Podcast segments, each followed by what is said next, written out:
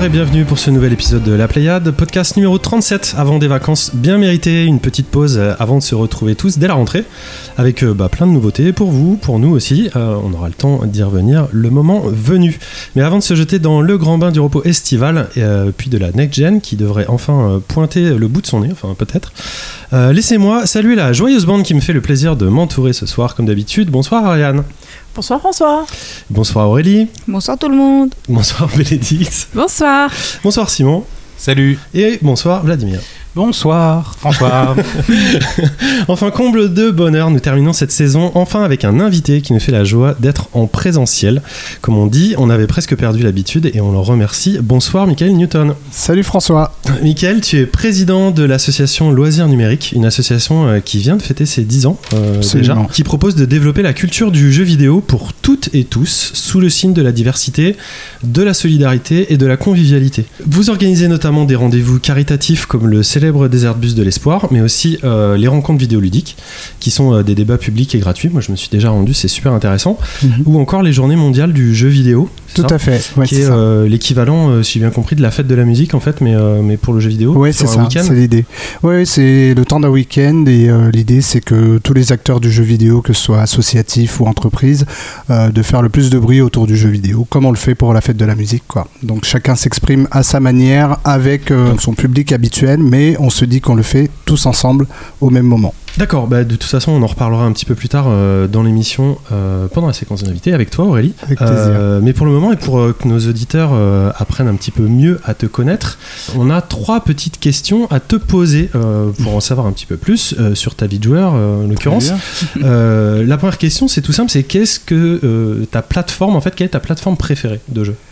Alors, je sais pas si c'est ma plateforme préférée, mais c'est celle euh, à laquelle je pense là, euh, là tout de suite, c'est euh, la Switch. Parce que je considère que c'est la console la plus polyvalente, la plus efficace. Il y a un repère que, je me mets en tête tout le temps, c'est la facilité de la lancer, la facilité de l'éteindre. Et, voilà, un jeu se lance instantanément, il n'y a pas beaucoup de, de, de- d'updates. Enfin, en tout cas, ils sont très silencieux, très faciles, très efficaces. Et surtout, c'est vraiment cool de jouer, euh, que ce soit dans son lit ou euh, sur l'écran. C'est, pour moi une des meilleures consoles euh, ever. Oui, mais je, je suis partisan aussi de cette petite console, donc il n'y a pas de souci. Quel est le titre qui t'a le plus marqué ces dernières années? Allez, on va dire Might and Magic Clash of Heroes. Pourquoi? Parce que c'est c'est vraiment un jeu qui me tient Il y a sur des la fans durée. autour de cette Et table. euh, ouais, j'ai vu ça. Euh, je pensais que à chaque fois, j'ai l'impression d'être le seul à le connaître. Mais euh, c'est un, mélange de jeu de stratégie, de puzzle game. Et, euh, et pour moi, c'est un des jeux les plus efficaces en termes de règles, en termes de, de fun aussi. Et, Et ils voilà. ont jamais itéré. Ben Ils ont ouais. jamais itéré. Moi, j'attends une suite de ce Ah truc. euh, là là, ça me fait plaisir. complètement fan. ouais, c'est super cool. Ariane, t'avais joué aussi? Oui, oui, tout à fait. Mais je joue toujours le même personnage et, euh, et en fait, je fais que des, des combats. J'ai pas- trop fait la storyline, mais euh, la storytelling, mais j'adore les combats, j'adore euh, bah, les stratégies en fait de, de, buffer tes, tes monstres, etc. Ouais, c'est vraiment, c'est, c'est vraiment génial. Et enfin, dernière question, quel est le titre euh, à sortir que tu attends le plus? Euh, Cyberpunk 2077. C'est ça, hein, 2077. Ouais. Euh, pourquoi? Parce que j'étais, je suis très fan de ce que fait euh, CD Projekt, euh, comme beaucoup de gens. Et euh, Cyberpunk, euh, dès la première bande-annonce euh, il y a quelques années, euh, je me suis dit ça a l'air, ça a l'air efficace, exactement ce que tu attends depuis que t'es gamin en disant jeu futuriste, univers futuriste et avec tout le tout le fantasme qu'il y a derrière, tous les, toutes les, les potentialités. Donc euh, j'ai vraiment vraiment hâte. Ouais, C'est clair que ça fait super rêver, et puis bon, ça fait, ça fait rêver tout le monde. Si le jeu sort un jour, parce qu'il arrête pas d'être euh, d'être Ouais, mais repoussé. ça me va, ça me Là, va. il est repoussé euh, day, day one de, de, de la next gen, en fait, c'est ça? Ouais, en tout cas, c'est la rumeur, c'est à savoir euh, courant novembre, 19 mi-novembre. novembre, il est Ouais. repoussé. On... Le sommaire de cette émission, justement, on n'en a pas parlé. On va avoir euh, évidemment un tour des news comme d'habitude, le flash mo5.com. Je vais vous parler d'un jeu qui m'a particulièrement plu. Oups, j'ai spoilé. Euh, qui s'appelle Beyond Blue. Euh, Tu vas revenir un petit peu plus en détail sur l'activité de Michael et on va aborder avec lui le sujet de la diversité euh, dans le jeu vidéo principalement, autour de tout ce qui se passe euh, avec le mouvement Black Lives Matter actuellement. Ariane, tu vas vas nous parler de Related. C'est un peu dans le désordre parce qu'en fait, Bénédicte doit passer avant. Désolé, je me suis gouré de ligne.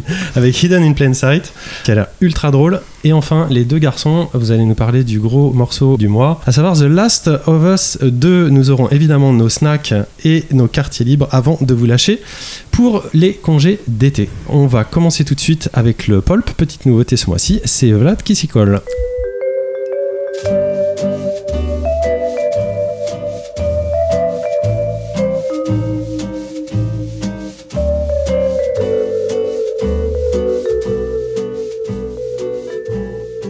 Alors Vladimir, qu'est-ce qui s'est passé euh, ce mois-ci sur les réseaux de la Pléiade Euh, Nos fans, des commentaires, des critiques certainement, des, jets de tomates? Euh, non, il y a eu surtout de l'amour ce mois-ci, et notamment envers Bénédicte, comme d'habi- comme d'habitude.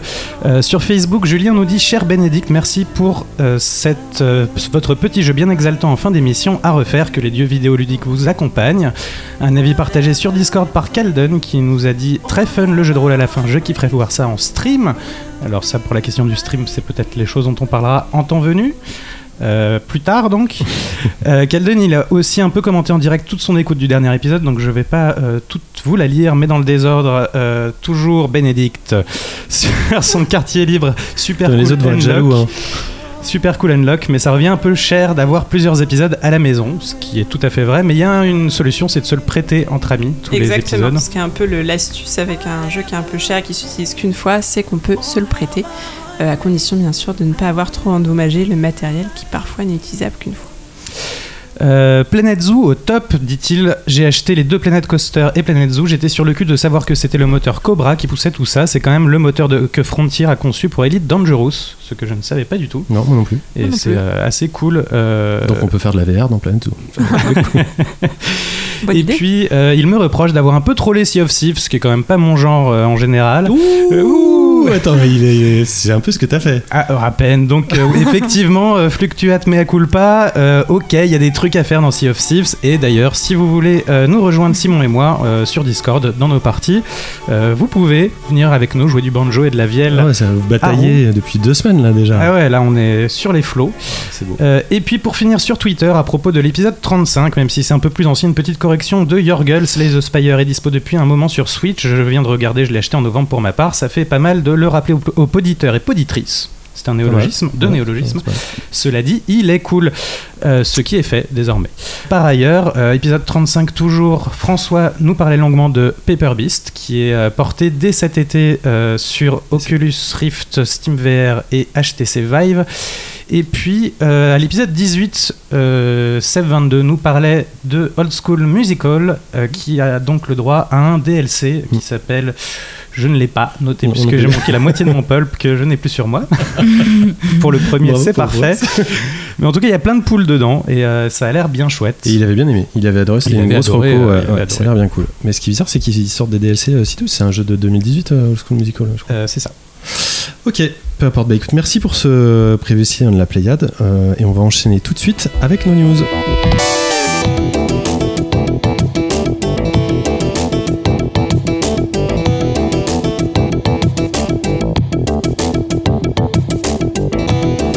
Des nouveautés dans le monde du jeu vidéo actuellement, je pense qu'on n'en manque pas. hein. C'est un petit peu euh, tous les jours, on a l'impression qu'il y a, il y a- il y a- il y a 36 000 choses qui, qui- Non mais Simon, tu arrête. Arrête, c'est pas possible. Tu ne suis pas l'actualité. Qu'est-ce qui se passe? Qu'est-ce que tu as retenu d'ailleurs toi ce mois-ci? Alors moi pas du tout euh, dans l'actualité. Je vais plutôt vous parler un petit peu de mon euh, mon hobby ces temps-ci, c'est de tester toutes les plateformes de streaming de jeux vidéo. Parce qu'en fait j'ai acheté, je vais parler un peu de ma vie, mais j'ai acheté un PC portable complètement pourri en me disant c'est pas grave, je paye ça 100 balles, mais derrière je vais payer un abonnement de 10 euros par mois pour jouer à tous mes jeux euh, en HD, Ultra HD, 4K, etc. Et il se trouve qu'il y a pas mal d'offres euh, disponibles euh, et en cours de disponibilité c'est ça un petit peu ma news, c'est que donc j'ai testé GeForce Now, la possibilité de streaming de Nvidia, si je dis pas de bêtises, qui a été mis à disposition. Et donc j'ai testé ça et je m'attendais pas à ce que ça marche aussi bien. Surtout la, version gratuite qui en fait permet pendant une heure de jouer évidemment aux jeux disponibles sur leur plateforme et que vous, possédez. hein. On est uniquement sur une technologie qui vous permet de votre PC tout pourri de faire tourner des jeux euh, extrêmement récents. Euh, et donc j'ai testé ça avec Deep Rock Galactic, euh, sur lequel j'en suis maintenant à 200 heures, et qui aujourd'hui me passionne toujours autant, sur un, vraiment un tout petit PC, il faut imaginer quasi- quasiment un ultra portable, et c'est extrêmement impressionnant. Modulo, et c'est ça ma news, attention, euh, il faut quand même une bonne connexion, mais ça ils le disent partout, il faut surtout un bon Wi-Fi. C'est que ça marche pas avec tous les Wi-Fi, il faut un Wi-Fi de dernière génération, sinon Nvidia vous dit euh, vous n'êtes pas du tout à jour, euh, revenez plus tard. Et en fait, il faut quand même faire attention à la, en tout cas à la mise, à quelle version de Wi-Fi vous avez installée en dur hein, sur votre portable, et passer votre modem en 5G. euh, je sais pas ce que ça veut dire, mais j'ai passé mon modem en 5G, le Wi-Fi 5G. Voilà, je- j'ai fait plein de trucs super intéressants. Je me marre parce qu'il faut quand même signaler à, à nos auditeurs que tu, quand même, tu joues à Monster Hunter euh, en ligne avec ton téléphone, en fait. En, Je- utilisant le réseau via ton Je téléphone. peux faire ça aujourd'hui. Oui. Mais je, alors j'ai testé sur Android évidemment parce que GeForce Now est disponible sur Android. Euh, il faut pas, hein, enfin le téléphone c'est pas fait pour jouer. hein, Ah. Ok, merci Simon. Ariane, qu'est-ce que c'est ta news ce mois-ci Alors moi, c'est un petit tour euh, dans le star system des streamers. En fait, la plateforme euh, bah, Mixer va fermer. Officiellement, ils ont annoncé ça donc le 22 juin et donc ce sera terminé le 22 juillet. Voilà, c'était je crois à peu près 4 ans d'existence. Ils ont dépensé une fortune pour certains streamers qui finalement bah, maintenant sont à l'air libre euh, et ils espèrent euh, que tout le monde soit sur euh, Facebook, la nouvelle plateforme Facebook, mais ils sont pas sûrs et en fait, bah, je trouve ça hallucinant le, tous les millions qui ont été dépensés pour ces deux joueurs. Et puis maintenant, Tu peux bah, les citer, hein, c'est Ninja. et- Ninja et Shroud, voilà. Mm. Et, euh, et en fait, bah, maintenant ils sont libres, ils sont là, bon, on sait pas ce qu'on va faire. Ils attendent en fait les offres, je pense, de Twitch et de toutes les autres plateformes qui vont essayer de se les arracher. euh. Pour quelqu'un qui connaît rien du tout au contexte, on parle de quoi? On parle de- des plateformes de streaming, en fait, la, la- celle qui marchait le moins bien euh, derrière Twitch. euh, euh, C'est un équivalent Twitch? Je connais pas une du tout. Microsoft, en Voilà. Voilà. D'accord. Microsoft a son service de streaming. Ah. Euh, depuis un bout de temps, depuis un bout de temps. Ils ont payé des, des, des youtubeurs, enfin des youtubeurs, des twitchers très connus pour venir faire leur promotion. On parle de chèques de 20 millions de dollars. Exactement. Euh, ouais. Ouais, c'est ça, Oui, pour oui, c'est être ça. un Ah, oui, oui. chez eux. Et en fait, c'est au bout d'un an, euh, ils ont raccroché. Ils ont Et dit, personne va. regardait et donc euh, ils offrent ça à Facebook, c'est ça? Ils l'offrent pas. Je sais pas quel est l'arrangement avec Facebook. euh, on n'est on n'est pas dans les, dans les petits papiers de ces, de ces boîtes-là. Ils redirigent tout vers Facebook aussi. Ils conseillent aux gens qui sont sur Mixer de- d'aller sur Facebook. C'est-à-dire Euh, pas aller vers Twitch C'est ça l'idée? En fait, c'est un partenariat entre Facebook Live et Microsoft pour que euh, Mixer soit euh, reversé dans Facebook euh, Gaming. Mark Zuckerberg aurait même essayé de proposer euh, des sommes faramineuses, mais euh, pour l'instant, les, les deux streamers, en tout cas les deux vedettes, n'ont pas. Je pense qu'un petit milliard, ils se disent bon. hein. je, je pense que c'est faramineux, mais. Et toi, quand tu, quand tu disais, tu- je trouve ça hallucinant, tu, tu peux préciser un peu ta pensée Bah, en sur fait, un- euh, c'est c'est- ces mon- ces montants en fait qui sont générés euh, pour deux joueurs.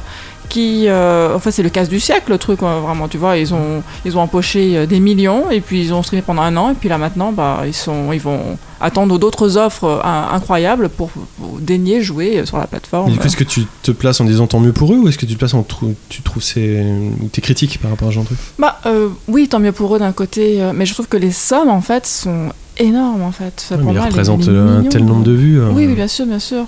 Mais est-ce que c'est est-ce que c'est un modèle euh, Est-ce que tu vois, est-ce que ça, de- ça Ça- donne envie aux autres de du coup Ça, me- de- ça me rappelle le modèle des sportifs de haut niveau en fait dans le basket ou dans le football. Je trouve ça, ça- ressemble vrai. quasiment, quasiment à ça. Vrai, Sauf que c'est des présentateurs quoi. Voilà, Mm. ils drainent, ils drainent leur vue. euh, Des autres influenceurs en général, que ce soit beauté, euh, mode, etc. Et touchent maintenant Ouais. aussi des sommes faramineuses. Un bah peu après, le- euh, la différence, c'est que là, pour le coup, c'est de les verrouiller avec euh, un chèque sans qu'ils aient même fait une diffusion. Quoi. Donc, euh, c'est ça, moi, je trouve ça aussi hallucinant. C'est ce côté, euh, on verrouille quelqu'un, c'est un peu le mercato, tu touches un gros chèque dès le début, t'as même pas encore diffusé. Et moi, je trouve ça. bah, euh, ils, un a- ils peu- avaient, ils avaient diffusé sur Mixer déjà. Ils avaient, ils étaient pas en exclusivité. Ils avaient sans doute fait euh, des, Des- petits. euh, Très honnêtement, je suis pas, Il me je suis semble pas que- il beaucoup, semble mais, qu'ils avaient diffusé. quand même. mais, euh, à la base, ils étaient euh, sur Twitch et, euh, et de façon sans doute ponctuelle, ils allaient sur Mixer. Mais là, c'était pour les verrouiller euh, chez, chez Mixer. Euh, c'est vrai que ça fait, ça a l'air un peu disproportionné en fait Oui, de donner autant de ouais. sous. Mais c'est vraiment c'est ça, c'est le mercato, c'est le bon. Mm. En tout cas, ça a beau être Microsoft et ont Beau avoir les poches pleines, euh, bien pleines, ça ne suffit pas à ce que ça euh, fonctionne. Exactement. Euh, Michael, toi, tu as une petite news aussi, je crois. Oui, alors euh, ma news c'est à propos de Super Smash Bros. Donc euh, sur Switch, hein, donc euh, console fétiche. Euh, donc il sort euh, son dernier personnage, euh, donc il s'appelle Min Min, je crois, si je ne m'abuse. Et donc euh, personnage qui est issu du jeu Arms, donc un jeu que tout le monde a oublié. donc qui est un jeu de, de- de combat avec des personnages qui ont des bras en ressort. Et donc euh, ces personnages sont pas forcément très très connus, mais c'est intéressant de voir que ce jeu euh, qui, qui est euh, euh, qui est sorti il y a deux ans, deux trois ans, je pense. C'était vraiment Switch. le lancement de la C'est vrai, Switch. C'est ouais. vraiment tout début. Et euh, donc ce personnage qui est donc une femme et a des bras totalement un peu à la Dalsim dans Street Fighter, donc qui peut- étirer, donc fait partie, rejoint le roster de personnages. Donc je crois que c'est le 76e personnage de Super Smash Bros. Et moi je suis assez fasciné par la vitalité de ce jeu-là, qui a euh, euh, du contenu très régulier encore euh, deux ans après sa sortie, alors que ça reste du jeu de combat, ça reste du Nintendo, et Nintendo effectivement il y a encore deux ans, on les considérait comme ceux qui avaient du mal à prendre le virage de de tout ce contenu payant que l'on que l'on a, même s'ils ont initié ça avec la, la Wii U. Euh, là, ils ont- avec la Switch, ça marche super bien, du contenu régulier, efficace et euh, de qualité. Donc, euh, Et tu joues? Je joue. Je joue de façon très ponctuelle. Alors, je joue le villageois. je joue Avec le la villageois et, euh, et ça m'éclate parce que j'adore prendre les personnages un peu trolls euh, où tout le monde se dit non mais c'est pas possible. Comme la déconnent. prof de fitness. Et ouais, je jouais au début de la prof de Elle est fitness. vraiment horrible à jouer quand même. Et, euh, et j'adore justement m'éclater avec des personnages où- que tout le monde sous-estime et en fait je gagne pas mal de fois donc c'est cool. Moi, ce qui m'a fait triper, c'est qu'il y avait le. On a vu tout le setup de Masahiro. Euh, le Sakurai, Sakurai, merci. Ouais. Euh, chez lui, puisque Oui. comme ils sont confinés encore euh, au Japon, c'est, on a vu tout le. Il avait toutes les consoles rétro super bien foutues et tout ça. C'est- vraiment cool. C'était pas très japonais pour une fois dans l'esprit d'avoir accès, à- à- d'avoir accès justement à, à quelque chose de son intimité. Oui, et je c'est trouvais ça que c'était super cool en fait de, Ben, de cette voir ce vidéo, c'est une vidéo, je crois, qui durait à peu près une demi-heure. Je me souviens plus de la durée exacte, mais où il présentait ce personnage. Et moi, je trouve ça, au-delà justement de toute cette politique de DLC qui pour moi, selon, enfin, selon moi, bien menée, euh, c'est euh, ce côté générosité et surtout euh, entrer dans un jeu de combat, c'est très compliqué quand on n'a pas l'habitude. Et là, de prendre une demi-heure pour détailler tout un personnage en disant voilà toutes les subtilités, c'est pas banal quoi. Mm. Euh, c'est surtout par les créateurs. D'habitude, c'est euh, bah, pour des jeux comme Street Fighter, on laisse les joueurs faire leurs propres vidéos. Là, ce sont vraiment les créateurs qui se proposent de décortiquer leur gameplay et je trouve ça assez fascinant. Super cool. Aurélie, c'est quoi ta news toi ce mois-ci? Alors ma news, elle est en lien avec notre invité, donc il va devoir vite reparler. C'est sur la bourse du jeu vidéo, Oui. où les inscriptions sont ouvertes et j'aimerais un petit mot donc euh, sur ce que c'est Oui. et rapidement et où ça en est ces inscriptions. euh. D'accord, c'est à moi que tu poses la question. Oui. Ok. Euh, donc en fait, on vient de finir la phase de préinscription. Alors la bourse du jeu vidéo, donc on appelle la bourse JV pour aller plus vite. L'idée, c'est effectivement de donner la possibilité aux personnes qui n'ont pas forcément beaucoup de sous euh, de- d'entrer dans une école de jeux vidéo. Et euh, donc on a pour ambition cette année de entre guillemets payer, on va dire financer euh, l'école de 5 étudiants et étudiantes. Donc sur sélection et c'est ouvert à toutes et tous avec cette ambition de vouloir ben, justement euh, euh, ajouter plus de diversité, plus de profils différents, de personnes euh, qui, ont, qui, qui sortent un peu du, du, du- du- de l'image que l'on a du jeu vidéo en France, à savoir effectivement des personnes qui sont, qui sont blanches, qui ont des sous, qui ont effectivement beaucoup de moyens pour pouvoir aller dans le jeu vidéo. Et donc c'est vrai que là, on- dans le jeu vidéo, on a toujours les mêmes écoles qui reviennent, c'est 3-4 écoles en France, il y en a plusieurs qui existent, hein. je crois qu'il y en a à peu près une trentaine, quarantaine en France, ce qui est énorme. Énorme. ouais. Et euh, donc les 3-4 sont celles qui sont plébiscitées par les boîtes de jeux vidéo et donc c'est pour pouvoir faire donner l'accès à ces personnes donc euh, qui sont issues de milieux euh, milieux populaires euh, qui sont effectivement ou issus de, de, de, de- de toutes les régions de France et qui n'ont pas forcément accès à ces écoles-là. Donc euh, là, on en est à la phase de préinscription qui vient de se terminer. Donc on a reçu 100 un peu plus de 160 candidatures, ce qui est énorme, sachant qu'on va en sélectionner 5. Euh, et là, on va rentrer dans la phase d'inscription, c'est-à-dire leur envoyer un vrai dossier à ces personnes-là et encore à nouveau ouvrir ça. Et tout simplement, in fine, à la fin du mois de juillet, avoir ces 5 personnes à partir de, de cette sélection-là. Donc on est euh, super content. On a plein de bons retours là-dessus aussi et plein de soutien. C'est le projet qui est parrainé par Jeanne Rousseau, c'est ça euh, Tout à fait. En fait, on est donc c'est Loisirs numériques et Johan Rousseau avec également Cédric Bache qui est euh, euh, donc du studio Label Games et également euh, Laurent Checola.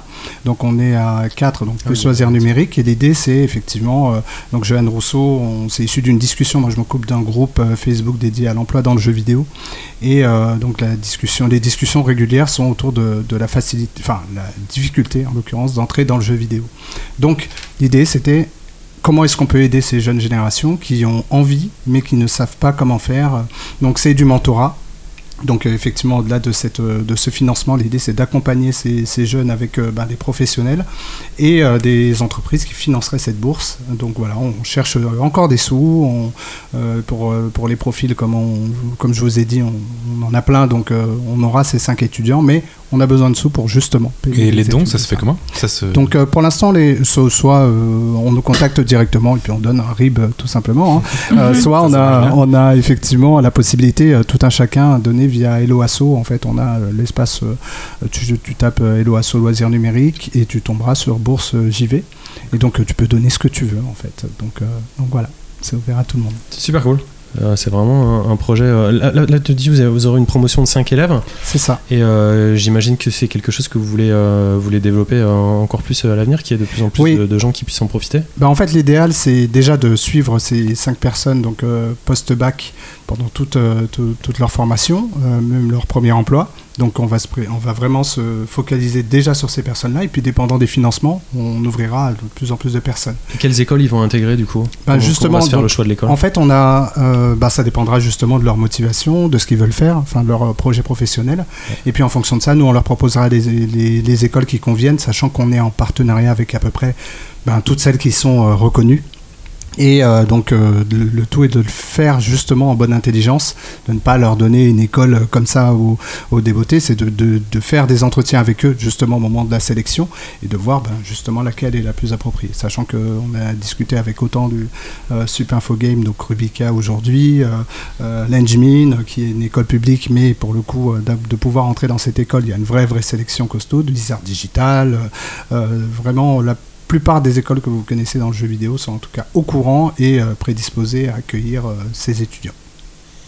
Ok, vraiment un très très chouette euh, projet. Euh, Par contre, c'est c'est relayé où euh, ce, ce genre d'infos? Vous avez un, Alors, un canal d'information particulier pour ça? Bon, Ah j'imagine oui, pour la, promotion de, euh, qui va commencer en septembre, c'est c'est trop tard, mais euh, si ça intéresse des gens qui nous écoutent, ils, ils peuvent euh, suivre ça où? Alors on a monté un site pour l'occasion qui s'appelle qui est euh, boursejv.com. D'accord. Voilà.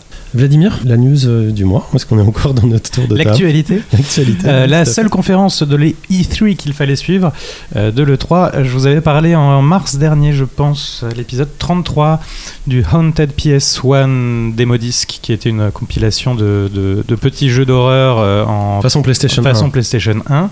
Euh, et donc toute cette petite bande a euh, organisé sa propre petite conférence qui s'appelle la IC3. On aurait dû en faire une. On aurait dû en faire une, absolument. Et c'est une curation de 45 jeux, un peu plus peut-être, qui sont à venir pour la plupart. Un certain nombre sont déjà sortis, mais la, mais la plupart est à venir. De jeux, euh, beaucoup issus de Itch, euh, toujours dans la même idée de, de jeux euh, en, en D-Make, euh, un, peu, un peu horreur, euh, 3D dégueulasse, Ah, donc c'était bien pas- cool. Donc, donc eux, ils sont vraiment dans cet état d'esprit. ouais, ouais, ouais. Non, il y a aussi- il y a pas que des jeux comme ça, mais il y en a beaucoup, beaucoup comme ça. Et c'était une conférence tout à fait réussie, assez marrante à, à suivre, une, une bonne heure. Enfin, c'est très chouette. Franchement, allez, allez y jeter un œil. Et du coup, on voit ça où? Bah, Sur notre site. On, va, on Euh, mettra bah le oui, lien sur, no- à sur notre site si vous voulez, parce que je ne l'ai pas vu passer. Euh, oui, on, on ne revient pas sur l'ensemble des conférences. Euh, il y a 400 jeux quasiment euh, alignés au compteur qui ont été présentés en, en trois semaines sur différentes conférences, qui ne sont pas finies et qui vont encore courir jusqu'à mi-juillet au moins euh, et être clôturées par, je crois, la conférence Devolver. Donc euh, c'est vraiment euh, assez gargantuesque au niveau des, des- des annonces. Tout le monde est un peu, un peu noyé. Si vous êtes intéressé pour voir popper 2-3 jeux, parce qu'on va pas euh, en faire le listing euh, ici euh, clairement pas. Vous pouvez toujours suivre nos, réseaux sociaux. On balance euh, de temps en temps des trailers qui nous ont particulièrement euh, plu, notamment sur Twitter. Euh, moi, ma news ce mois-ci, en fait, j'ai fait un live avec un ancien invité de Recallbox qu'on avait eu pendant le confinement. Et en fait, durant ce live avec Recallbox, j'ai appris qu'il y avait quelque chose qui existait et qui m'a particulièrement intéressé. C'est un émulateur NES, en fait, qui, tourne sur PC, Mac et Linux, qui est en accès anticipé sur Steam depuis le 19 juin. Et qu'est-ce qu'il a de particulier, euh, cet émulateur? Et ben, En fait, il a la particularité de transformer les titres 2D de la NES en 3D. Euh, ce, cet émulateur s'appelle 3D Scene. Euh, c'est disponible sur Steam depuis le, le 19 juin. C'est développé par euh, Geode Studio. Et c'est incroyable parce que non seulement il, permet de, rajouter une profondeur de, champ, en fait, très clairement, en, en transformant donc la, la 2D en 3D temps réel, mais il y a aussi une option pour transformer les jeux NES en réalité virtuelle. Donc c'est assez incroyable. Moi, ça fait des années que j'ai une vision euh, des jeux euh, d'arcade euh, du début des années 80 en réalité virtuelle. Quand tu dors, avec entre autres. Avec tout ce que ça peut avoir d'abscon en fait puisque c'est il y, a- y a a priori ni aucune utilité ni de réelle faisabilité de, de- de ce genre de choses. Et pourtant moi je, je- je vois bien quel est le rendu. Et là en en parlant en fait je me suis rendu compte qu'il y avait quelque chose qui commençait à montrer ce que ça pouvait donner. Et allez voir ça. Donc ça s'appelle 3D scène. Euh, encore une fois on mettra le lien euh, sur le site de, de- de la Pléiade c'est très impressionnant et euh, euh, à, à voir aussi des, des gens qui s'y essayent notamment des fans de Zelda euh, premier du nom. Ils sont tous avec la mâchoire à tomber par terre, à redécouvrir un objet, euh, un objet qu'ils connaissent euh, sur, le, sur le bout des doigts et, et de le redécouvrir complètement, d'être euh, vraiment hyper euh, chopé par ça. Alors je sais que je sais qu'il y a beaucoup de gens qui Mais vont. ça, ça qui vont marche bien? Non, ça marche à, à tomber. C'est une furie. Je C'est suis pas vraiment sûr de incroyable. comprendre ce que ça veut dire en 3D dans ce, cette situation. C'est juste de la T'as deux, choses, profondeur de champ. deux choses différentes.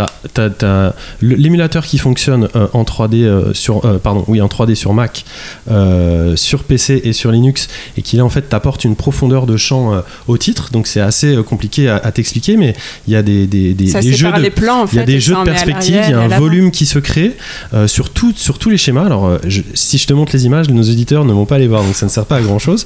Et la VR qui a exactement la même, la même approche, mais qui en plus rajoute tout ce qui est euh, 360, euh, etc. Mais C'est un peu de la fausse 3D, c'est-à-dire c'est un peu comme les bandes annonces qu'on fait en BD où on prend des images qu'on met au premier plan et d'autres images qu'on met euh, en arrière-plan et on joue là-dessus pour donner l'illusion. De... Euh, oui, oui, tout à fait. Ouais. C'est une forme d'illusion d'optique et de volumétrie qui est, qui est euh, adaptée en fait à l'image 2D euh, d'origine pour qu'on puisse euh, ressentir cette forme euh, 3D. Ah, c'est assez euh, délicat à vous expliquer comme ça euh, à l'oral. Ah, mais on ira. Mais j'ai une question justement à ce propos. Et du coup, euh, est-ce que ça le fait Tu parlais de temps réel, hein, c'est ça hein, Ouais, tout à fait. ouais. Mais est-ce que c'est un développement spécifique? Donc ils ont pris euh, ben, le, le jeu Zelda d'origine et ils ont manuellement créé cette, euh, cet euh, euh, environnement 3D ou c'est fait automatiquement en fait euh Non, c'est fait automatiquement à partir du moment où tu as la ROM.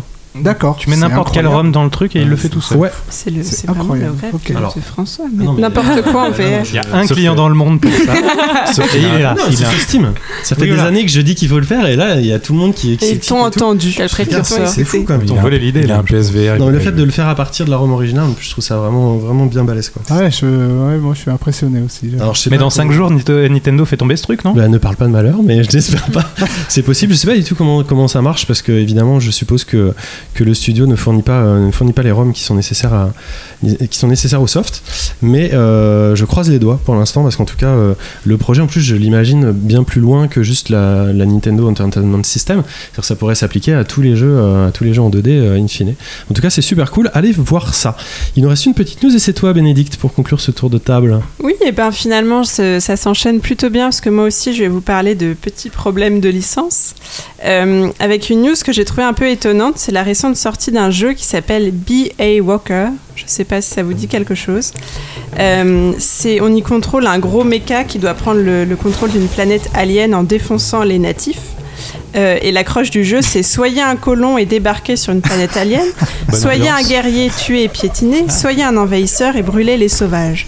Donc au-delà de ce positionnement qui est éthiquement assez questionnable, vous noterez euh, quand vous verrez euh, les, images de ce jeu que l'envahisseur en question ressemble tout de même drôlement à un mecha Star Wars euh, et les natifs à des Ewoks.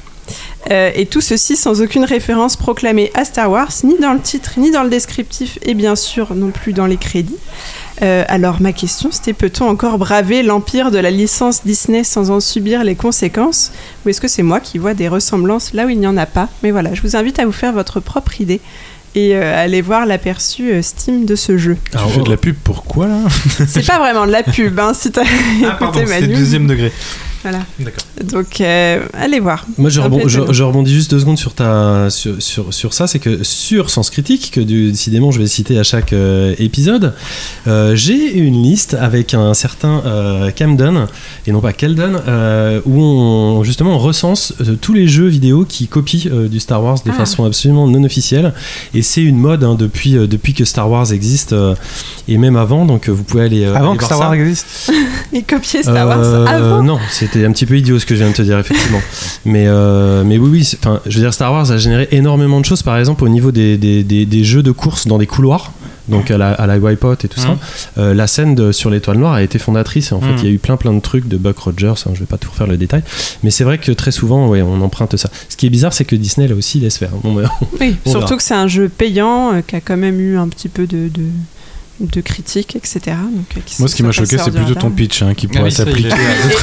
Les, après, c'est violent. si les gens se. les- les deux sont assez choquants. Après, il y a des. Après, si les gens se. Je crois qu'il y a des petits prétextes, genre c'est pour sauver. euh, D'accord. La princesse, alors tout va bien. Tout va bien. Euh. En tout cas, les, les voilà. images que j'ai vues, ça avait l'air plutôt joli. euh.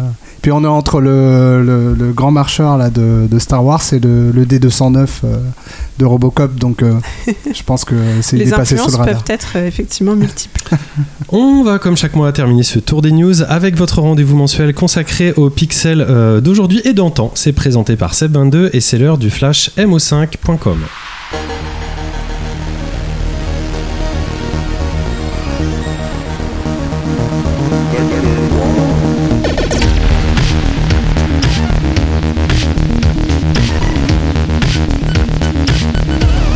Sur le flash mo5.com, votre rendez-vous mensuel sur l'actualité du rétro gaming et de la culture numérique.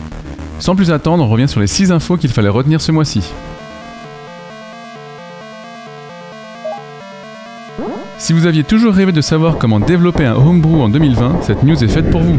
Dr Ludos est un développeur assez prolifique de homebrew sur différentes consoles, et il a souhaité revenir sur la genèse de Yo-Yo Shuriken, sorti en fin d'année dernière. Car en plus d'avoir été sa première production sur sa console favorite, la Super Nintendo, sa conception a été menée jusqu'au bout, c'est-à-dire jusqu'à une édition physique. C'est donc sur la page itch.io du jeu que le développeur français raconte, en anglais, toutes les étapes, jusqu'à la fabrication des cartouches à la main, une par une. Et comme il fournit en plus les liens des outils employés, on espère vraiment que ça va inspirer quelques vocations. Continuons avec un petit cadeau de Gameloft. Ça nous avait échappé en plein confinement, mais il y a environ un mois, Gameloft célébrait ses 20 ans. Il faisait pour l'occasion un joli cadeau aux possesseurs de téléphones sous Android. En effet, le studio parisien a mis en ligne sur Google Play une application gratuite réunissant 30 de ses premiers jeux. Hélas, on n'y trouvera pas, pour des raisons évidentes, les Splinter Cell et autres Prince of Persia sous licence. Alors certes, ils sont plus récents que la plupart des classiques que l'on aborde ici, mais paradoxalement, les titres du début des années 2000 sont parfois plus en danger du fait de leur nature purement dématérialisée. Et c'est particulièrement vrai pour ces jeux qui datent d'avant l'essor des smartphones et reposaient sur la technologie Java, qui est maintenant obsolète. L'application est toujours téléchargeable, donc foncez si vous voulez découvrir ou redécouvrir des jeux copiant des succès PC et console comme Modern Combat 2, Soul of Darkness ou Hero of Sparta.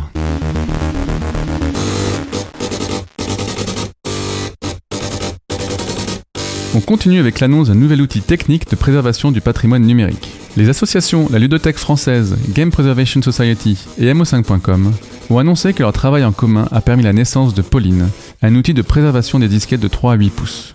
Pauline peut analyser la surface du support magnétique, repérer et corriger ses secteurs défectueux, puis numériser le flux de données afin de pouvoir le sauvegarder à l'identique, protection comprise. Pauline fait également office d'émulateur de lecteur de disquette universel, pouvant ainsi créer de nouvelles copies fonctionnelles. S'il existe déjà des outils de ce genre, ils sont hélas très coûteux, car ils nécessitent l'acquisition d'une licence. Avec Pauline, tous les logiciels à venir seront open source et gratuits, disponibles sous Windows et Linux. N'hésitez donc pas à faire un tour sur la chaîne YouTube de mo5.com, vous pourrez voir une présentation de 2 heures de cet outil primordial.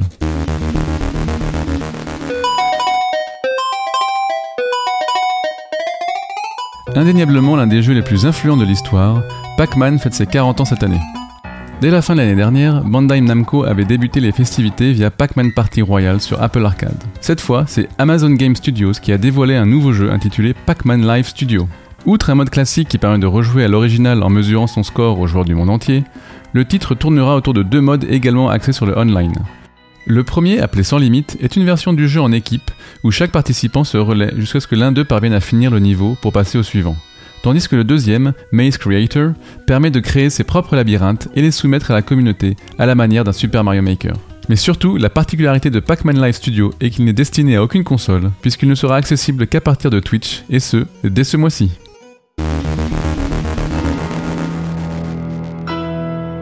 Que diriez-vous de jouer à nouveau en ligne avec votre vieille Xbox?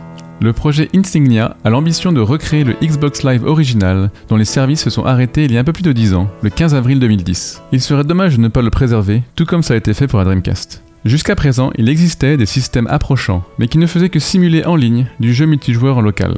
Insignia permettra lui de recréer entièrement un environnement pour jouer en ligne. Il faut toutefois noter que l'échange de données se faisait entre consoles et que le serveur de Microsoft ne gérait en réalité que l'authentification, les listes d'amis et le matchmaking. Insignia s'occupera de ça avec un seul serveur centralisé. Si vous voulez revivre les sensations du multi de Halo avec une énorme manette, suivez ce projet de près. Et pour terminer, parlons d'un nouveau CD de musique de jeu. Deux semaines seulement après avoir ouvert les précommandes de plusieurs albums autour de Grandia, nos amis de Wayo Records ont lancé une campagne Kickstarter ouverte jusqu'au 7 juillet pour rendre hommage à un autre RPG de la fin des années 90, Chrono Cross. Cet album nommé Across the Worlds est un hommage aux compositions de Yasunori Mitsuda avec des thèmes réarrangés pour un seul piano et interprétés par Benjamin Nuss, un virtuose habitué des compositions de Square Enix. Comme l'éditeur souhaite enregistrer tout cela dans un studio réputé en Allemagne, il avait besoin de réunir 25 000 euros. Mais pas de panique, l'objectif est d'ores et déjà atteint, et même largement dépassé. On peut donc sans crainte réserver l'album pour 15 euros en dématérialisé, 22 euros hors frais de port en CD et 50 euros en vinyle. Et comme c'est désormais l'habitude avec Wire Records, il y a une version collector accompagnée d'une jolie boîte à musique, mais il faudra débourser 500 euros pour l'obtenir. Je ne sais pas pour vous, mais j'ai hâte d'écouter les versions piano des musiques de Chrono Cross. Voilà, c'est tout pour aujourd'hui. Retrouvez ces infos sur le Mac de mo5.com. Merci à la Pléiade. Rendez-vous le mois prochain et prenez soin de vos machines.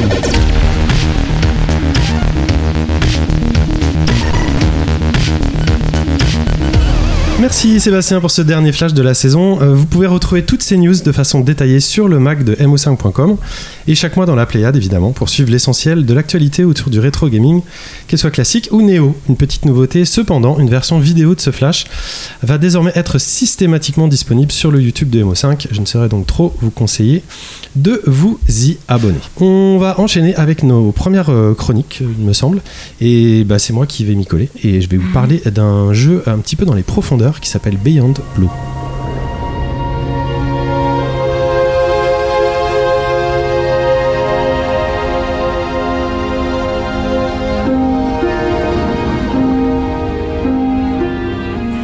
Alors Beyond Blue, euh, c'est un jeu qui est sorti le 17 avril euh, 2020 sur euh, l'Apple Arcade euh, uniquement, donc c'est dispo sur Apple TV, iPad, iPhone et iPod Touch pour ceux qui joueraient encore avec cette petite machine.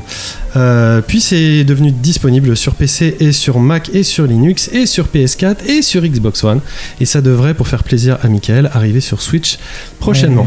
Ça a été développé par euh, Eline Media et Beyond Blue, euh, ça, ça nous emmène dans un avenir proche où euh, on aura l'occasion d'explorer les mystères de, l'océan à travers les yeux de Mirai, qui est une exploratrice et scientifique euh, des grands fonds. Euh, donc le, le jeu embrasse le même processus de dev qui avait été utilisé pour créer Never Alone. Je ne sais pas si vous vous rappelez de ce petit jeu, qui était un jeu qui avait été primé euh, au BAFTA sur la culture indigène de, de l'Alaska. Et là, euh, le développeur en fait s'est associé un petit peu euh, de la même façon au studio de la BBC qui avait produit un, un documentaire Blue Planet euh, 2 et avec la société de production Ocean X Media qui sont bah, des créateurs de, de classe mondiale. hein. Et en fait, dans ce documentaire, il y avait des experts de l'océan euh, et tout ça, en fait, ils se sont tous euh, mis ensemble pour créer une, expérience euh, de jeu qui, reflète la, merveille vraiment impressionnante et le mystère illimité qui imprègne le cœur bleu de notre planète. On parle souvent du mélange entre les genres de cross-média, et là, c'est vraiment du jeu vidéo qui embrasse un documentaire de la BBC. On, quitte le side-scrolling en fait de Never Alone, hein, qui ressemblait un petit peu à, Inside, pour une vue cette fois-ci TPS, plus à la Abzu. Euh, et pas comme un FPS comme dans Subnautica. Et donc on, on- va suivre euh, Mirai et euh, la famille d'Irina qui est un bébé baleine à bosse dans le, dans le Pacifique. En fait, euh, Mirai, c'est une célébrité euh, scientifique qui est, je l'ai dit, euh, experte dans l'exploration des abysses. Et on va l'accompagner dans ses recherches qui sont diffusées en direct et en vidéo sur Internet. Donc on est un petit peu dans le futur hein, parce qu'ils ont une bonne, ils ont une bonne transmission. Avec l'aide de ces deux équipiers chercheurs, André et Iriana, qui sont restés sur le bateau bien tranquilles en surface. Avec une technologie, on va pouvoir scanner la faune et la flore. Et en fait, le jeu vous place au centre d'un jeu d'exploration aux allures de, de documentaire, je l'ai dit, mais qui s'articule aussi autour d'un récit, évidemment sous-titré euh, en français, pas doublé, et qui souhaite mettre le joueur face à des décisions cruciales pour la, suite de, l'expédition. Le jeu est vraiment euh, très joli. Je sais pas si vous pouvez vous rendre compte ici, les auditeurs moins, même de près. Euh, bon, c'est pas non plus euh, un jeu euh, 4K. hein. Il n'y a pas d'animation des anémones, de certains poissons ou des feuilles de corail. On les transperce. bref, comme, comme je vous dis, c'est inspiré d'un documentaire. Donc ça contient directement des parties euh, de ce documentaire qui en français s'appelle Océan, notre planète bleue, et qui était euh, narré à l'époque par euh, Kent Whistlet et mis en musique par Hans Zimmer, dont on retrouve pas la musique ici. L'homme de situation est une femme. Moi, ça me plaît toujours ce genre de, choses. C'est une scientifique qui est courageuse, qui est engagée, qui, arbore un, impressionnant tatouage japonais sur la moitié de son bras. Et pas sans me rappeler un petit peu Lara Croft, qui avait aussi un caractère bien trempé. Je sais pas si vous me suivez, bien trempé. Euh, Pas mal. donc il y a 16 vidéos documentaires d'océanographes à débloquer euh, tout au long de, de- de l'aventure. Il y a une excessivement bonne euh, version originale au niveau des voix. C'est vraiment très sympa. Et aussi une très bonne musique, tout, tout ensemble. Ça commence par du Miles Davis, figurez-vous. Il y a aussi du Flaming Lips, du Sophie Gibson, de- des Lips aussi. Et évidemment de l'ambiante, de la musique un petit peu électro-ambiante pour les plonger. Et donc au niveau du gameplay, on va suivre comme ça différentes missions d'océanographes et qui vont être retransmis, comme je l'ai dit, euh, en direct. Quand on aura fini les missions qui vont être un petit peu architecturées toujours de la même façon, c'est-à-dire que on va devoir plonger, rejoindre une balise. Cette balise va envoyer un sonar pour essayer de nous signaler où est la famille de baleines euh, qu'on cherche, puisque je vous ai dit, on suit toute cette famille de baleines euh, tout au long de l'aventure. Et en fonction du sonar, on va être amené à rencontrer d'autres choses et d'autres événements qui sont plus liés à l'activité humaine et à ses conséquences sur les profondeurs, euh, les profondeurs de, de l'océan. Quand Euh, tu parles de, narration, enfin, de narration, elle parle en fait à ses coéquipiers qui sont dans le bateau, c'est ça Ouais, Elle a une technologie Ouais, qui il y, a- permet il y a- de- il y a un vrai récit. Alors en fait, elle n'a pas d'oxygène, donc on n'est jamais gêné euh, par, euh, par un quelconque euh, problème d'oxygène. Elle a même pas de bouteille, comme, euh, comme vous pourrez le voir sur les images. Tout se fait dans un cas, c'est pour ça que c'est dans un, un futur un petit peu euh, proche. Et, euh, et elle est retransmise avec des caméras qui la suivent sur des, sur des petits drones sous-marins et à l'intérieur de sa caméra. Donc elle peut parler euh, même aux fans, donc elle reçoit euh, des, son chat. Il y a des, des- des gens qui lui posent des questions en direct, comme sur un YouTube live.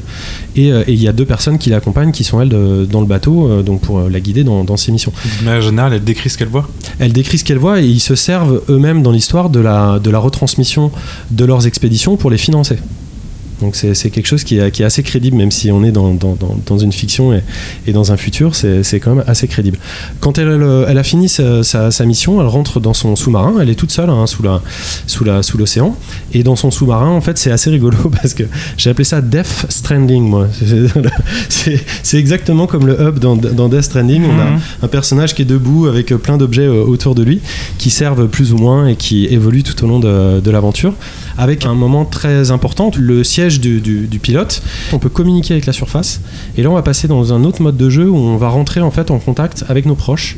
Et en l'occurrence avec sa sœur qui elle est restée euh, en surface, on imagine dans, une ville euh, avec euh, la grand-mère donc des, des deux filles. Et là, il y a toute une surcouche de narration qui est liée plutôt à la distanciation et aux impératifs du boulot et être, être les impératifs d'un océanographe qui est au cœur, au cœur du sujet et sur le terrain, mais qui du coup doit, doit gérer un petit peu ses impératifs familiaux. Ça m'a rappelé un peu Proxima, je sais pas si vous avez entendu parler de ce film euh, récemment, qui est un film qui, narre l'histoire d'une d'une astronaute, euh, d'une femme astronaute. Eva Green. Exactement, avec Eva Green. Et euh, ça m'a rappelé un peu ce, genre de tonalité-là. Comment est-ce qu'on euh, peut être euh, une, femme, devoir assumer les problématiques de, société et pouvoir gérer sa carrière tout en même temps. Donc c'est pas plombant du tout, c'est juste une petite surcouche, ça marche, ça marche plutôt, plutôt très bien. Au niveau de- de- des défauts, bon, bah, on, on peut pas vraiment remonter à la surface. Ça, ça m'a vraiment gêné. C'est-à-dire que quand vous arrivez à la surface, que vous voyez, qui est très jolie, bah, on peut pas sortir, il y a un, il y a un mur, y a un mur invisible. J'ai eu un petit peu euh, l'impression de jouer à un jeu sur, sur iPad, parce que finalement le, le jeu est sorti sur cette pla- plateforme euh, aussi à la base, donc euh, même si c'est très beau, on n'est on n'est pas quand même dans les critères d'un- superbe jeu euh, qu'on pourrait avoir sur, sur PC euh, ou sur, euh, sur console. Euh, L'interface du sous-marin est pas super terminée. Euh, les morceaux rock, je vous l'ai dit, ça me rappelle Death Stranding parce que vraiment en plus c'est un peu, un peu le même genre. On a une- toute une playlist comme ça, très très cool, avec des, des beaux trucs. On- je, je, je sais pas si ça a été inspiré parce que je pense que c'est sorti quasiment avant ou côté même temps. aérien, je suppose. Mais oui, oui, c'est, ça, ça, ça y fait écho en tout cas. Euh, Il y a quelques tests anglais même qui sont restés en anglais au lieu d'être traduits en français, donc on sent qu'au niveau euh, du temps, tout ça, c'est, c'est un petit peu courant sur l'Apple Arcade qu'on, qu'on, qu'on ait ce genre de, de problème parce que les, les jeux sont- sortent en version euh, souvent un petit peu early. On n'a pas de possibilité non plus de retirer le hub en entier. Ce qui est un peu gênant en fait euh, pour une meilleure immersion, moi j'aurais adoré ça. Il y a un petit côté euh, euh, à la Assassin's Creed où d'un coup il y a une petite icône de baleine orange qui pop dans l'océan alors que moi j'aurais aimé être complètement perdu dans cette, étendue d'eau là ou alors en tout cas d'avoir la possibilité de, le retirer. Et il y a une tension latente durant tout le jeu mais la vraie question c'est est-ce qu'un danger va-t-il un jour réussir à, nous atteindre? Je vais pas vous spoiler. Le jeu est d'ailleurs indiqué euh, plus 7 sur certaines euh, plateformes avec le petit panneau peur et sur d'autres plus 3. Donc on ne sait pas pourquoi. Il n'a pas, pas le même Peggy partout. Euh, mais, mais bon, peu importe. Et évidemment, il n'y a pas de réalité virtuelle.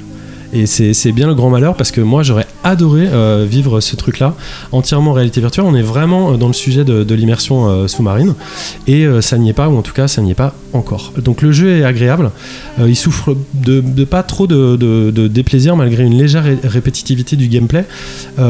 Et le scénario aurait vraiment profite, pu profiter de, beaucoup plus de profondeur, euh, c'est le cas de le dire. Euh, ceci étant, euh, on a l'impression qu'ils sont arrêtés un petit peu au milieu en fait. Il y avait vraiment un truc super cool et puis bon voilà, ça s'arrête peut-être par manque de, budget. En tout cas, Beyond Blue reste une plongée super intéressante et surtout très accessible dans le monde de l'océana- de l'océanographie, pardon. Euh, c'est important quand même d'avoir un jeu qui soit qui se joue euh, euh, un peu partout. Moi, ça va être un peu mon fil rouge aujourd'hui avec mes jeux. Ça permet d'approcher précisément certains sujets écologiques et de défendre une vraie prise de conscience utile, tout en évitant de toucher le fond. Donc moi, je vous recommande ça totalement. C'est entre 16 et 20 euros suivant la plateforme sur laquelle vous l'achetez, l'Epic Game Store, Steam, l'Humble Store, sur PS4, euh, etc. Et, et voilà, et c'est tout. T'as oublié une blague avec ça fait écho tout à l'heure. Ah, j'allais le dire. J'allais- je pensais à le dauphin, j'ai failli le sortir et je me suis dit, je suis pas chez moi. Donc, Non, Très moi, jolie métaphore filée hein, de, de- de la mer. Moi j'avais j'avais adoré euh, Echo le dauphin euh, sur Dreamcast, ça a été un, un gros gros gros coup de cœur euh, il y a des années et c'est vrai que là euh, après le, le- le- le confinement et tout ça j'ai- j'ai- je suis très sensible aux jeux qui offrent des, des grandes étendues, de, de- des grands espaces, quitte à ce que ça soit euh, euh, sous la mer et ce jeu là était parfait. D'ailleurs je pense que je vais faire Abzu euh, dans la foulée et puis deux, deux trois jeux sous l'eau comme ça. Et moi, je suis conquis, hein. vraiment, je je connaissais pas du tout. Et, euh, et en fait, moi, de, de- ne serait-ce que bon, par rapport à mon boulot, je recherche un peu ce genre d'expérience, euh, euh, à savoir euh, un peu environnement, etc. Et je trouve ça euh, bien déjà que ça tourne sur euh, iPad, euh, euh, en tout cas sur ces plateformes-là, très très Voilà, accessible. c'est l'autre verre de la médaille, c'est que c'est- si c'est pas ultra ultra poussé au niveau technique, par contre c'est très très accessible et ça, et tourne sur tout. Donc, oui, euh, c'est ça. Ben, c'est- il faut que ce soit grand public. Ce et c'est pas cher, jeu, ouais. et c'est vraiment pas cher. D'accord. Mais quand je vois les images, pardon, j'ai une question. Comment on voit l'impact? Tu as parlé d'Abzu, mais dans Abzu, par exemple. J'ai pas, j'ai juste parlé d'Abzu, mais j'ai j'ai Oui, pas non, mais parce que dans Abzu, il y a vraiment un fort impact visuel de, de, de, de l'impact de l'homme sur euh, l'environnement, un truc un peu plus fantastique. Mais là, il est où le, le, le côté écolo le Bah, en fait, je peux pas te spoiler l'aventure, mais t'as raison que je revienne là-dessus euh, pour, pour conclure.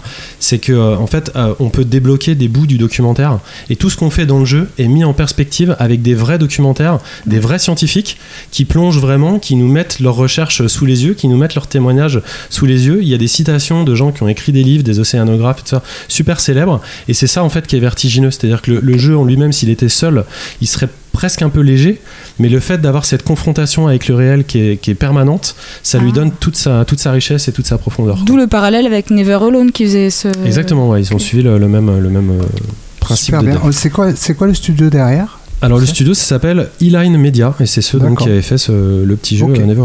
Bon, c'est- On va enchaîner euh, avec toi euh, Aurélie, avec toi euh, Michael. On va pouvoir enfin un petit peu en savoir plus sur tes activités et notamment on va parler pas mal de, de diversité et de la représentation des minorités dans le jeu vidéo. C'est l'heure de la séquence de l'invité.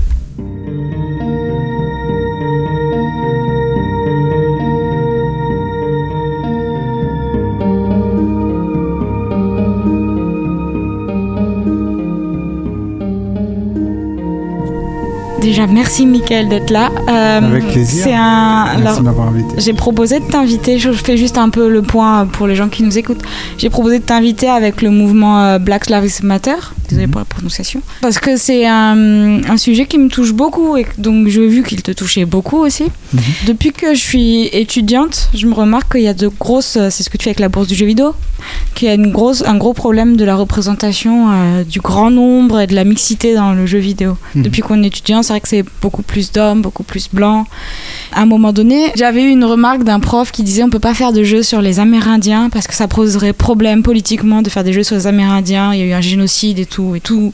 Ces, ces sujets-là sont compliqués et puis de toute façon on trouvera pas cette minorité dans les développeurs donc tout le monde s'en moque. Et ça m'avait choqué. Je m'étais dit, ben dans ce cas-là, comment on peut parler de sujets sensibles Mhm. Et ça, ça a remonté pareil sur euh, les personnages euh, noirs dans le jeu vidéo ou d'autres cultures que euh, la culture blanche, la culture occidentale. Et du coup, je m'étais beaucoup interrogée sur ce sujet. Et à la GDC en 2015, il commençait déjà à y avoir des personnes, des Américains, du coup noirs, qui se posaient la question de la représentation des personnages noirs dans le jeu vidéo. Mhm. Et c'était tout ce questionnement sur euh, pourquoi il y en a si peu, pourquoi c'est toujours si caricatural. C'est des sujets qui existaient un peu enfouis et qu'on connaissait peu. Mhm. Et du coup, euh, je me suis dit, bon, bah, entre guillemets, cette mauvaise nouvelle euh, de meurtre de George Floyd et tout ce que ça a enchaîné, entraîné en tout cas, ça peut être le moment de commencer à parler de ça. Ouais. Et, euh, et du coup, j'ai vu que tu étais très aussi attaché à ce sujet, que tu Mhm. avais déjà écrit des articles dessus. Mhm. Et j'aimerais donc pour commencer que tu reviennes sur l'article que tu avais écrit le tout premier, j'ai noté le nom. Euh, ça s'écrivait euh, de l'industrie du jeu vidéo et de sa peur Peur du, du noir. Ouais, c'est ça. Alors, à la base, cet article, c'était euh, un prolongement du- d'un talk que j'avais fait l'année dernière, un événement à Lille euh, qui est dédié aux professionnels du jeu vidéo. Et donc, j'avais appelé Et si Super Mario était noir? Et euh, j'avais trouvé euh, le visuel que j'ai vu tout à l'heure euh, en fond d'écran. donc, euh, donc euh, j'ai- je- que j'avais trouvé assez fascinant. Je crois que vraiment c'était le point de départ de toute cette réflexion-là.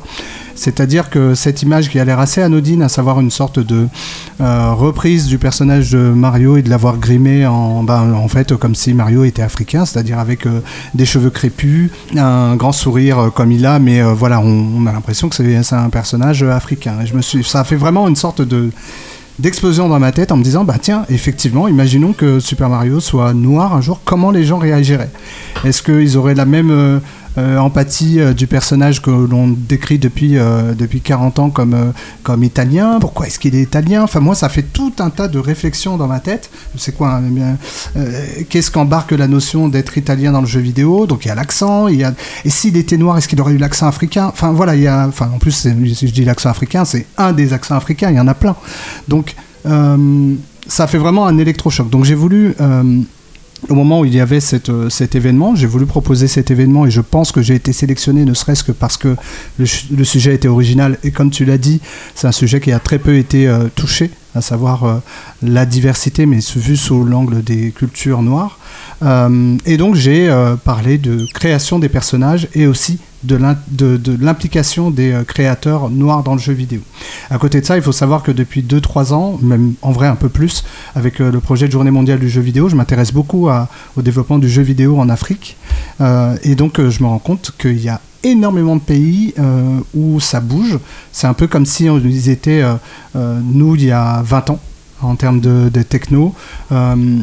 Ils développent surtout sur mobile, mais en termes de, je veux dire, en termes de maturité autour de la création du jeu vidéo, on sent qu'il y a vraiment un gap. Et je me dis, pourquoi est-ce qu'on les aiderait pas en fait à, à- à faire, euh, à déjà avoir plus de visibilité? Euh, J'étais euh, notamment attaché, euh, bon, en tout cas, j'avais beaucoup discuté avec un des studios qui s'appelait, euh, qui s'appelle toujours Kiro Games, euh, qui avait sorti un jeu de, de, de- de combat qui est très proche des jeux comme Street of Rage, euh, euh, donc euh, qui s'appelle Orion. Orion, Legend of Koryodan de mémoire. Euh, L'héritage. L'héritage de Koryodan, exactement. Et, euh, et bref, tout ça m'a donné en fait matière à avoir cette réflexion du, euh, eh bien, tiens, au-delà même de, de- de- des jeux vidéo africains, euh, qu'est-ce que l'on peut nous développer à travers les jeux que l'on connaît pour euh, sensibiliser aux cultures, aux différentes cultures, parce que ça a l'air d'être un patrimoine incroyable qu'il y a, mais totalement sous-estimé parce que d'une, on les connaît pas. De deux, ben, ça nous fait peur parce qu'on a peur de faire des bêtises. Et de trois, ben, euh, c'est un, c'est voilà, par quoi tu commences en fait. Donc euh, euh, voilà, j'ai voulu d'abord amorcer cette réflexion-là autour effectivement des créateurs noirs du jeu vidéo, des jeux vidéo que l'on connaît avec des personnages noirs qui sont je- que je juge pas forcément bien traités. Euh, je prenais quelques exemples euh, en disant ben un personnage comme Barrett dans Final Fantasy, c'est un peu un mélange entre euh, des choses que l'on connaît, donc Barracuda que l'on connaît de, l'agence touriste sous le nom français. Donc série des années 80, Euh, mais en même temps, euh, il a beaucoup changé de design parce qu'on s'est dit, euh, enfin au moment où les gens ont dit que ça ressemblait à Barracuda, tout d'un coup les, les Japonais se sont dit, ah bah non, nous on veut pas qu'il ressemble à ça. Donc euh, dans le film Final Fantasy, il a un peu changé de tête. Moi je me suis dit, c'est dommage parce que ce personnage-là, qui a Barracuda, il est hyper iconique, il a sa crête, il a une grosse voix, il a, même si on était à l'époque des pixels et des débuts de la 3D sur console, euh, il était assez reconnaissable. Il a peur des avions. en plus. Et il a peur des avions. Et moi, je trouve que ça lui donne beaucoup en termes de caractère. Ah bah, c'est génial. C'est hyper enfin, Entre sa force et cette, oui, euh, et c'est cette clip-là. c'est- c'est- une sorte de masse euh, humaine qui a peur de rien, et qui a une grosse voix, et quand on lui dit monte sur un avion, il dit il n'y a pas moyen en fait. Et donc euh, il y a quelqu'un dans l'équipe qui arrête pas de la psychoter avec ça et qui essaye de l'amener, puis en fait il lui file des cachetons pour qu'il dorme, pour qu'il rentre. Dans- toujours une piqûre. Il me semblait que Oui, c'était toujours une ça. piqûre surprise ou un truc ça, comme ça qui l'endormait. comme un un peu comme un rhinocéros. Un peu, Ouais, moi je voyais ça comme ça. Il fallait vraiment. euh, Donc, euh, mes personnages très iconiques en tout cas de quand j'étais gamin. Et bref, euh, c'était voilà, j'ai décrit tout un tas de personnages qui euh, étaient un peu des sortes de d'accidents heureux parce que le jeu Final Fantasy VII a bien marché, que finalement le remake, sans trop rentrer dans le détail, je trouve quand même bien fichu, euh, ne serait-ce que pour la retranscription de ce qu'est Barrett. Mais voilà, cet article-là a été pour moi l'occasion de développer comment peuvent être les personnages de jeux vidéo noirs dans le de- demain, c'est-à-dire en impliquant les créateurs noirs de jeux vidéo. Parce que c'est eux qui connaissent les traditions, pourquoi pas aussi rentrer dans les différentes cultures, la façon de manger, la façon de vivre. Et euh, je trouve que la plupart du temps, quand il y a des noirs dans le jeu vidéo, on essaye de les faire un peu américains, parce que euh, on connaît tous les cultures américaines, on connaît le ghetto, on connaît le rap, on connaît... euh, donc c'est très facile de les faire danser un peu, voilà, de leur mettre une casquette et tout le monde est content, quoi. Voilà, voilà. j'ai Une, une petite question. Est-ce que le problème de représentativité vient pas, comme tu le dis, d'un problème déjà de production? C'est-à-dire que moi je trouve que les États-Unis, par exemple, ils sont euh, plus que euh, représentés dans le jeu vidéo. Il y a- Oui. C'est c'est- c'est- c'est l'overdose en fait. Entre Red Dead, euh, GTA, enfin il n'y a, pas un jeu, même Horizon, enfin il n'y a pas un jeu qui sort qui ne parle pas de l'histoire ou de la représentation de l'Amérique au travers des âges, au travers des fantasmes, au travers de la science-fiction, etc. Et quand il y a, par bonheur, de- des jeux, alors c'est valable pour les États-Unis, mais juste derrière, on a, on a le Japon, on a Londres, un petit peu de façon plus rare Paris ou l'Italie, euh, et encore plus rare Berlin, et puis je parle pas de tous les autres. Euh, moi, j'adorerais avoir des jeux, euh, par exemple sur l'Iran ou, euh, ou sur, le, sur le Pakistan, sur la Malaisie, ou je sais pas. Et j'ai l'impression que parfois, quand il y en a, il se trouve qu'il y a des projets indés qui commencent un peu à sortir là, des jeunes studios qui commencent, euh, que ce soit en Afrique, en Asie ou, plein- ou, ou en, en Amérique latine, à produire des choses qui sont un petit peu plus intéressantes et un peu plus, euh, je veux dire, dans les racines de, de qui ils sont eux-mêmes.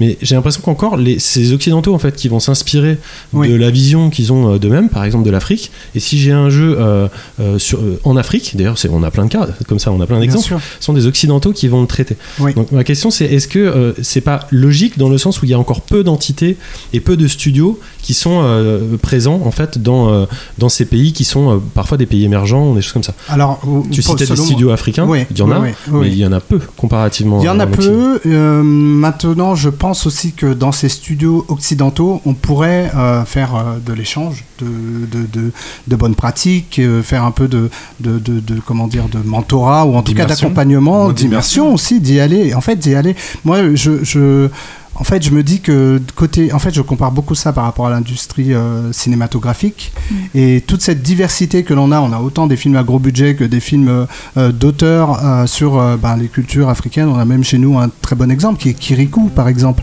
qui pour le coup est un super. Enfin, on, on est totalement immergé dans les cultures donc de- de- de- d'Afrique subsaharienne et c'est génial. Enfin, moi, j'ai été. euh, alors, euh, au moment où j'ai découvert ça, je me suis dit, Ah, ça va être encore un truc hyper caricatural. Alors, il y a des accents, sans doute un peu forcés, mais on sent qu'il y a un amour, en fait, de, ces cultures-là. Et moi, c'est ce qui. Quand tu parles effectivement de culture euh, occidentale, en fait, on part souvent de nos prismes de connaissances, des films, des séries que l'on a connues, et on essaie de reproduire ça dans le jeu vidéo. Donc, quand on va sur des cultures un petit peu plus exotiques dans dans- dans- au sens propre comme au sens figuré, bah, ça fait peur parce qu'on ne sait pas par quel bout le prendre, on a peur des accidents, il y a le- les polémiques autour des blackface, donc on a peur de, de- de- d'aller vers de nouvelles euh, choses que l'on ne connaît pas. Moi, j'irais un peu plus loin parce que euh, on n'a pas peur de montrer le cliché euh, du noir qui fait du rap, euh, du, du gangsta qui, qui avec la violence et tout ça. Comme je pense avait- que ça rassure en fait. Bah on a oui, vu mais plein du de... coup, euh, il y a des jeux comme moi, ce qui m'avait marqué dans Bioshock Infinite, il parlait Mhm. de l'apartheid de manière euh, super intéressante, enfin, Mhm. et de cette lutte des pouvoirs. Et on dirait que c'est un peu euh, irrévérencieux de d'oser parler euh, réellement de ce qui se passe, comme s'il fallait être un, un auteur indie ou que c'était mal vu, que du coup on restait dans le cliché plutôt qu'essayer de se cultiver ou de, de, de se poser la question plus intelligent, intelligemment, on se disait bah Il y avait une le public attend. Il y avait une polémique à l'époque. Non, mais quand on regarde euh, Bioshock Infinite, clairement Ken Levine il, il- il massacre euh, l'histoire des États-Unis. Il en fait pas quelque chose de beau. Il en fait. Mhm. C'est une réelle dystopie. Et, Oui, mais on sent que c'est, pour lui un moyen de se distinguer aussi, d'aller vers Oui, des choses. mais donc il est dans une démarche Oui. d'auteur et Oui, oui, je pense qu'il a une position déjà bien assise grâce à Bioshock Mhm. Et ça aurait pas été, il aurait pas eu le succès peut-être de Bioshock 1 et 2, peut-être que le, le, le jeu aurait fait un flop total. Et, et puis, euh, ben, celui-ci est quand même, euh, c'est, pas un grand, enfin, ça reste Bioshock, un jeu qui est très connu de la part des joueurs, mais il n'a pas touché le grand public. Voilà, donc euh, je pense que c'est euh, là où il y a des choses intéressantes. En fait, j'adorerais pouvoir euh, découvrir euh, le- le- les différents folklores, par exemple. Ça, jamais on, on va là-dedans, en fait, dans le jeu vidéo. Et euh, à part si effectivement on a des expériences, on parlait de Never Alone, c'est-à-dire effectivement c'est une vraie démarche d'auteur d'aller, et il y a même un côté documentaire que de, Bah oui. c'est- vraiment faire retranscrire le, c'est rendre hommage en fait. Mais on, a du mal à créer des fictions. En fait, on, moi j'adore, hein, je trouve ça super d'aller dans cette logique un peu documentaliste, euh, mais, euh, mais d'avoir des fictions autour de ça, des vraies fictions, on pourrait un peu détendre, enfin tordre la réalité sans pour autant avoir peur de la tordre. Moi j'adorerais voir ça en fait. Et- Ma question, ouais, c'est juste, c'est, euh, c'est- ils existent ces jeux? Parce qu'en fait, tu parlais donc de, de production qui Oui. euh, en Afrique euh, Oui, oui, bien sûr. subsaharienne. Donc il y a une certaine euh, pro- prolifération, je crois. D'ailleurs, c'est hein, date à peu près 5 ans où il y a beaucoup de jeux qui sont faits. Oui. Euh, D'ailleurs, j'ai un ex-collègue qui a arrêté complètement son boulot euh, et qui est allé faire ça, qui a monté sa boîte et qui est parti donc en Afrique pour faire du jeu vidéo. Il paraît que ça marche très bien. Mhm. Euh, est-ce que les jeux existent et ils n'arrivent pas à nous occidentaux On va parler de Paris parce qu'on est à Paris. euh, ou est-ce que il y a un autre problème en fait? Parce que Bah, je, je, je pense que déjà on est, enfin je regarde euh, l'industrie du jeu vidéo telle qu'on la connaît d'un peu plus haut, on est aussi fasciné par les jeux que l'on connaît, les, différentes marques que l'on connaît, et ça pour moi ça obstrue tout ce qui existe à côté. Euh, je, pense que la plupart des, euh, des jeux d'auteur, c'est- s'il y en a un ou deux qui sortent du lot, ben, euh, celui dont on parlait tout à l'heure, c'en est un qui est apparu, je crois, il y a 4 ou 5 ans. Bon, bah, il y en a pas, on n'en connaît pas 12, quoi. On n'en connaît pas 12 des jeux qui sont issus, de Côte d'Ivoire, du Sénégal. et, et on se dit, en fait, je pense qu'il y a aussi ce truc-là, c'est que comme ils sont dépassés technologiquement par rapport à ce qu'on connaît, on a tendance à les bouder par principe. On les voit pas comme des jeux euh, comme indé, comme euh, on a l'habitude de voir un jeu indé qui vient euh, de, la de la créatrice ou du créateur américain qui développe dans son coin. Si on dit, euh, lui, il est tout seul et il est, en, il est, en- il est au Bénin, on dira, ok, c'est bien. ah, c'est là où je suis enfin, où c'est pas que je suis pas d'accord, mais on joue à énormément de jeux avec trois bouts de pixels et on s'extasie devant trois bouts de pixels. Et en fait, c'est là où la technologie n'a Oui. pas forcément de l'importance. Mhm. Donc c'est peut-être de la communication au final qui. Bah, je pense, je, je- moi, je, là où, en fait, là où je voulais en venir, c'est nos sites de jeux vidéo euh, tels qu'on les connaît ne se penchent pas assez sur ce qui se passe là-bas. Moi, je connais très peu de sites euh, de jeux vidéo qui ont parlé de l'African Corner qu'il y a à Paris Games Week, par exemple. Enfin, chaque année, il y a quand même une quinzaine, vingtaine de développeurs africains qui viennent à Paris présenter leurs jeux, tout le monde s'en fout. Donc, euh, et, et je trouve ça vraiment dommage. Moi, j'ai vu un jeu, alors je me rappelle plus comment, j'ai peur de le déformer, mais c'est un jeu malgache qui parlait de, des, euh, de la, du banditisme à, à Madagascar. Euh, je crois que ça devait s'appeler Mewelo, je crois, un nom comme ça. Pour le coup, je trouvais ça super intéressant. C'est un jeu qui ressemble à de- nos jeux PS2, voire début de PS3. Mais je me disais, mince, s'ils avaient deux ou trois gars que l'on- qui, ont- qui sont, euh, je sais pas, même issus d'Ubisoft ou de, de, de, de- studios euh, comme Arkane ou quoi, qui vont les aider ou qui, ou leur disent bah, venez chez nous trois mois. C'est bête, il y a un côté euh, coaching, mais déjà ça, leur- ça leur donne une visibilité de dingue et on a envie de les accompagner, on a envie qu'ils aient un jeu à peu près polish et qu'ils le sortent. Moi, ils me demandaient, j'avais beaucoup parlé avec eux, ils me disaient à ton avis, combien on peut, est-ce qu'on peut le sortir à 20 euros notre jeu? J'ai franchement vu, euh, donc le jeu était, je pense, à peu près à 70-80% de son développement. Disais, ben, moi je pense pas que les gens l'achètent à 20 euros aujourd'hui parce que tu en vendras peut-être euh, 5 000, 6 000, euh, 10 000 peut-être, mais euh, pas beaucoup plus parce qu'il te faut la force marketing et côté marketing, il n'y en a pas beaucoup qui te pousseraient euh, là-dessus. Alors il y aurait peut-être quelques euh, éditeurs France- français, j'en connais quelques-uns qui auraient pu le faire, des, des- des- éditeurs comme Plugin Digital sont, sont hyper, je trouve, hyper bien pour ce genre de, de- de- de production. Mais voilà, il faut les pousser, il faut les accompagner, il faut donner de la visibilité. Nous, on est, j'ai l'impression que les, sites de jeux vidéo aujourd'hui, c'est un peu des catalogues de Noël de joueurs. C'est, euh, on se dit, euh, voilà nos jeux qui nous font plaisir à nous en tant que joueurs, mais pas, on pense pas assez à faire rejaillir la culture jeux vidéo. C'est ça que je trouve un peu dommage. Un des tout premiers euh, jeux euh, qui, qui est sorti sur l'Afrique s'appelait Mokowe, qui était un jeu euh, qui est sorti dans, en 1990, un jeu de l'encore. Mais il faut bien prendre conscience en plus que euh, pendant, pendant 20 ans, au, ni- au niveau de la représentation des, des personnages noirs dans le jeu vidéo, c'était soit des sportifs, donc des basketteurs très souvent euh, au début, ou alors carrément ce qu'on allait, enfin ce qu'on allait faire. Je, je dis jamais, ce qu'allaient faire les occidentaux en Afrique, c'est-à-dire beaucoup de rallyes par exemple, ou beaucoup d'archéologie. Donc il y avait toujours un personnage central blanc, Mhm. euh, fût-il un pilote du- du- d'un gros 4x4 qui traverse des, des villages, ou, euh, ou d'un simple, euh, d'un simple archéologue qui allait, qui allait fouiller des temples ou des trucs comme ça. C'est, ce que tu dis, c'est vrai que c'est très rare de retrouver en fait un imaginaire qui est local, Ouais, un ça. imaginaire qui vient, qui est tribal, qui vient de là-bas et qui en plus euh, serait fait euh, de gens euh, pas forcément de là-bas mais au moins qui comprennent et qui, qui admirent ce, ce genre de truc. Ça c'est très peu fait. Et en fait, euh, même au-delà au -delà de ça, c'est effectivement de se dire, ben, n'importe quel studio occidental pourrait euh, interviewer, aller même sur place et, et au-delà de faire un nouveau, encore un, un énième jeu avec une marque que l'on connaît, faire une toute nouvelle marque autour justement de ces cultures-là. bah, il y a quelque chose qu'on remarque par exemple les, les- les mythologies euh, nordiques c'est Ouais. quelque chose qui est hyper tendance Ouais, tout par à fait. exemple depuis plusieurs années Mm. euh, que ça soit de, de, de- d'Hellblade en passant par, euh, par God of War et puis euh, j'en oublie euh, des, des tonnes Jotun, il y en a- il y en a plein Ouais. Euh, alors que les, les- les- la culture africaine et de, sa multiplicité de tous les pays qu'il y a, il y a très très très très peu de choses. Ouais. C'est, vraiment incroyable de voir à quel point c'est pauvre. En fait, le, le jeu vidéo est pauvre en termes de, de représentativité et de, et de, et de sujets en fait euh, euh, là-dessus. Euh, moi, Bah, J'allais dire il y a l'Égypte, mais c'est particulier. Euh, bah, il y a l'Égypte, mais il y a- comme je t'ai dit tout à l'heure, il y a souvent l'Égypte avec euh, le système où, euh, oui, tu as l'i- l'imaginaire et puis les, les pharaons, etc., mais tu as souvent cette personnalité blanche euh, du, du, du- de l'archéologue qui vient, Ouais, l'archéologue, pardon, de l'égyptologue plutôt.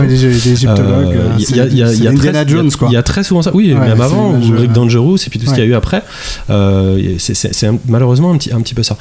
Juste un truc, il y a quelque chose qu'on n'a pas dit, qu'on peut dire rapidement, parce que c'est que toi tu travailles en fait euh, Ubisoft, Oui. euh, voire même chez Ubisoft. Alors là, Tout tu- à ce soir, tu, ne- tu ne viens pas au nom d'Ubisoft, Mhm. mais euh, pour Ubisoft, tu, tu, tu, tu exerces justement ton métier dans ce sens, c'est-à-dire pour apporter euh, de la diversité ou en tout cas d'avoir cette, cette, intégro- cette interrogation et cette conscience de la diversité dans leur jeu. Et si je souligne ça, c'est parce que moi, je crois que le premier souvenir que j'ai euh, de confrontation en fait avec euh, cette problématique, c'est Assassin's Creed. Je crois que c'est la première fois où j'ai vu un panneau devant moi avant, euh, avant, avant, avant un jeu qui me disait voilà euh, l'équipe qui a, qui a fait ça, c'était une équipe Multiculturelle. multiethnique, euh, qui d'ailleurs prenait, je crois, des égards pour ne blesser personne et pour dire voilà on a fait cette, cette, cette fiction qui repose sur des, des réalités historiques mais dans lequel chacun s'est impliqué et voilà.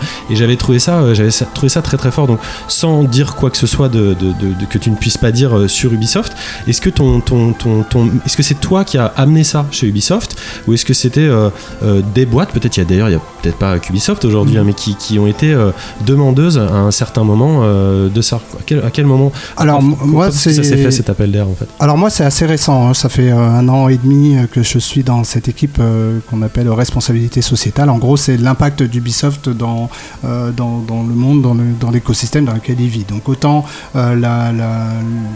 l'impact au niveau local, donc euh, Ubisoft est à Montreuil, qu'est-ce que euh, Ubi peut apporter à Montreuil, quel type de collaboration, avec euh, marchands locaux on travaille, et jusqu'à euh, l'intégration des équipes, euh, c'est-à-dire qu'elles puissent s'exprimer euh, comme, elles sont, sans pour autant qu'on les, qu'on, les mette dans un moule, si je puis dire. C'est venez entre guillemets comme vous êtes, comme ils disent chez McDo. Et, donc l'accessibilité dans le jeu, faire en sorte que qu'on soit, quand je parle d'accessibilité, c'est faire en sorte que les personnes en situation de handicap puissent jouer. Et bon, on a vu de très bons exemples là chez, chez des concurrents, si je puis dire, euh, qui sont Naughty Dog avec euh, euh, The Last of Us, qui est brillant euh, sur ces aspects-là.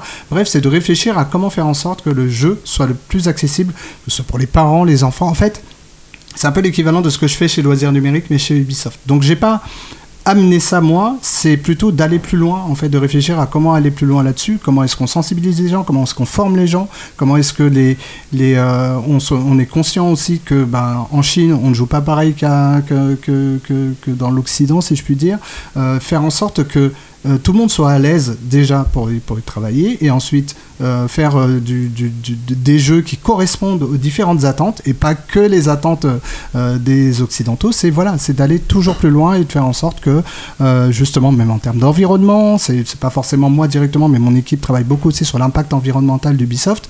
Est-ce qu'on fait plus de jeux en dématérialisé? Combien quel impact a la production de CD voilà toutes ces réflexions là c'est super intéressant en Moi, en fait, je fais toujours un peu parler avec le cinéma, forcément parce que le cinéma était avant hein, le jeu vidéo, quoi qu'on dise, même si certains disent le contraire.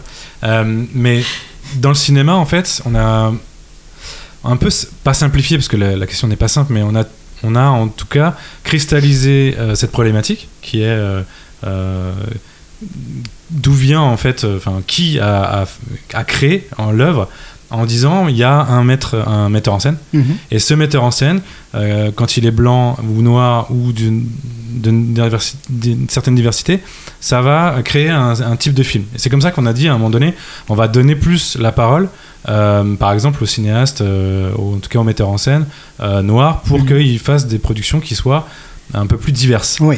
La, la problématique dans le jeu vidéo, c'est pas qu'en fait, il n'y a pas cette notion de metteur en scène, c'est qu'il y a une telle euh, diversité de personnes qui vont bosser sur, le même, sur la même œuvre, que en fait, euh, à quel moment tu vas pouvoir cristalliser justement une vision euh, quand tu vas avoir des fois 500 personnes qui vont apporter leur, leur vision, enfin, qui vont faire le question. ouais. C'est une super bonne question. Euh, C'était, euh, en fait, je me posais la question dans l'article que tu mentionnais, Aurélie. C'est euh, dans le dans le cinéma, on avait un courant, enfin, qui ressort de temps en temps, qu'on appelle la black exploitation, en fait, à savoir des héros noirs hyper iconiques et un peu badass, qui sont entre guillemets un peu dans leur revanche de, voilà, moi, je suis, nous aussi, on a des gens badass entre Et surtout guillemets. réalisé Ouais, par, par des, des- réalisateurs effectivement, noirs, des qui avaient réalisateurs une noirs. certaine légitimité à faire Tout ça. à fait. Et moi, je me posais la question de est-ce qu'on pourrait avoir ce mouvement-là dans le jeu vidéo Et je prenais à la fin de, de cet article, je parlais par exemple de Deathloop, qui est un jeu qui a été euh, annoncé il y a quelques temps maintenant et dont on a vu le gameplay euh, récemment, euh, qui est un jeu donc FPS par Arkane Studio, qui est à Lyon, où les deux héros, ou en tout cas les deux personnages antagonistes, qu'on voit comme le méchant, la gentille, on ne sait pas encore c'est qui est, qui est l'un, qui est l'autre, mais en tout cas, c'est deux personnages noirs. Donc on se dit, potentiellement, on a deux héros qui sont noirs. J'ai jamais vu ça dans le jeu vidéo. Euh, deux héros noirs. C'est- Il y en a toujours un qui est blanc, un qui est noir, euh, ou, ou des buddies, ou. Ça euh, existe, ça existe. ça Bah, existe. Liévrette et Clémentine ne sont pas. Ouais, mais est Clémentine, on la voit beaucoup plus comme un personnage. On, on voit pas. Enfin, si tu rentres pas dans le jeu, tu ne vois pas qu'elle est métisse en fait. Tu vois qu'elle a un peu. euh, tu joues toujours sur les lumières. Et moi, pour moi, c'est ce que je dis. Ah ouais C'est souvent. Ben, je sais pas. Est-ce que toi, tu savais avant de lancer le jeu qu'elle était métisse? Bah oui, enfin je. En tout cas, moi, je savais pas. Je, je savais pas. Et j'ai même que- fait tout le jeu sans le savoir. Sans parler des bah, les il y a des ex- Oui, exceptions, d'accord, mais je Ouais. me dis juste Ouais. que c'est justement ces exceptions, elles sont bonnes à prendre. J'ai envie de rebondir sur euh, Michel Oslo, qui Mhm. est français, qui a grandi, euh, une- qui a fait une partie de son enfance en Guinée. Mhm. Et justement, il a cet apport cult- culturel et cet amour pour le pays qu'il a réussi à retranscrire en étant blanc, du coup, mais en ayant une réelle, euh, un réel amour pour son Oui, pays. Et du coup, euh, je pense qu'il avait au moins une quinzaine de personnes avec lui. Il a réussi comme ça à diffuser le truc. Oui, mais encore une fois, alors là, c'est parce que euh, je, je considère que c'est parce qu'il connaît parfaitement ces cultures-là qu'il a pu le retranscrire aussi bien. Donc, est-ce que, et c'était un peu le, la- la- la- le point d'interrogation que je mettais dans cet article, c'est à ce moment-là, est-ce que ça vaut pas le coup, si on veut faire des jeux un petit peu plus variés, ben de, et que ça vaut, ça vaut autant pour les cultures noires que des cultures euh, euh, indiennes, on parlait d'amérindiens aussi, pourquoi pas faire euh, justement des interviews de, de, de, de, personnes qui sont encore, qui vivent encore de ça au Canada, il y a, il y a plein plein de, populations qui sont variées, qui ont plein de choses à raconter, qui ne connaissent pas le jeu vidéo et qui pourraient justement être les ambassadeurs de tout ça. Donc Michel Oslo, c'est comme si c'était quelqu'un qui venait de, de tel pays qui disait moi je veux absolument raconter cette histoire parce que c'est super intéressant, c'est même pas forcément fascinant ou quoi, c'est juste ils ont des choses à raconter. Et, euh, et donc il y a plein d'exceptions. Et effectivement, euh, on peut dire que, que, que Walking Dead euh, saison 1, c'en est une. Mais euh, c'est souvent pas forcément Lee Everett, il raconte pas, enfin le personnage principal, il raconte pas une histoire, c'est un héros qui pourrait être blanc. Ouais, mais c'est ça, je trouve aussi il y a un, int- il y a un intérêt là-dedans. Alors oui non. En fait, oui. Alors oui, mais 90% du temps, c'est comme ça. C'est un personnage qui a beau avoir l'apparence d'un noir, mais il raconte des choses que qui pourraient, on pourrait lui changer, on pourrait mettre n'importe quelle couleur. C'est intéressant, hein. Mm. mais je trouve que ben pourquoi il raconterait pas, euh, si on bien sûr dans un monde alternatif, que sa mère est euh, camerounaise, euh, qu'elle qu'elle a son qu'elle habillée avec son pagne, euh, qu'elle fait euh, la, la bouffe traditionnelle. Ça, on serait pas à l'aise avec ça aujourd'hui. On dirait ah ben non, vaut mieux que Lee Everett il mange des burgers par exemple, parce que ça se passe aux États-Unis. Donc des choses qui sont un peu des, des, des facilités de réflexion parce qu'on on connaît tout ça et euh, qu'à partir du moment où que ça arrive euh, de façon un peu plus culturelle, bah, c'est plus difficile de l'assumer derrière.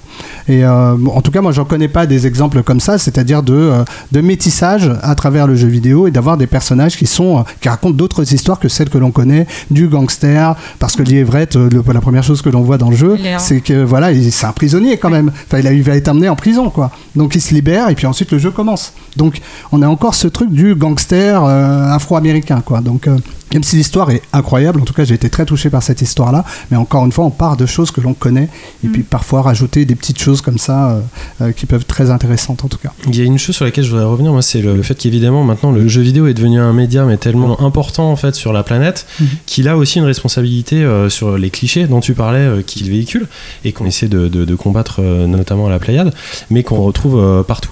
Ceci étant, il y a tellement de polémiques qui se mettent euh, en place que ça soit soit euh, quand les clichés euh, sont soulignés et dénoncés à raison, soit à l'inverse, que ça devient, ça devient toujours délicat pour des Oui, studios de prendre, de prendre parti. Euh, on a l'impression qu'il faut toujours euh, choisir un camp. Euh, moi, des fois, je me mets à la place des développeurs et je me dis, ça doit, ça doit quand même pas être facile quand tu es dans une démarche non seulement créative mais commerciale où tu te dois d'avoir, euh, en tout cas, tu recherches une certaine rentabilité, euh, tu te cherches de, de toucher un certain public. Euh, L'exemple qui pour moi avait été intéressant, je sais pas si, si, si- si c'est le bon terme, mais c'est celui de, de- de Resident Evil. En fait, Oui, je me souviens. euh, où, euh, où le jeu avait été taxé euh, de, de racisme, puisqu'il s'agissait de, de- de tuer un certain nombre C'est le d'Africains. 5 C'est le 5, oui. Des zombies euh, africains. Et euh, à l'époque, je me souviens que moi, j'avais été heurté un peu du contraire. C'est-à-dire que je me réjouissais. Alors, j'aurais préféré que euh, les, les- les zombies soient à Paris et puis que le héros soit, soit noir, si tu veux. Mhm. Ça, ça aurait été encore mieux, évidemment.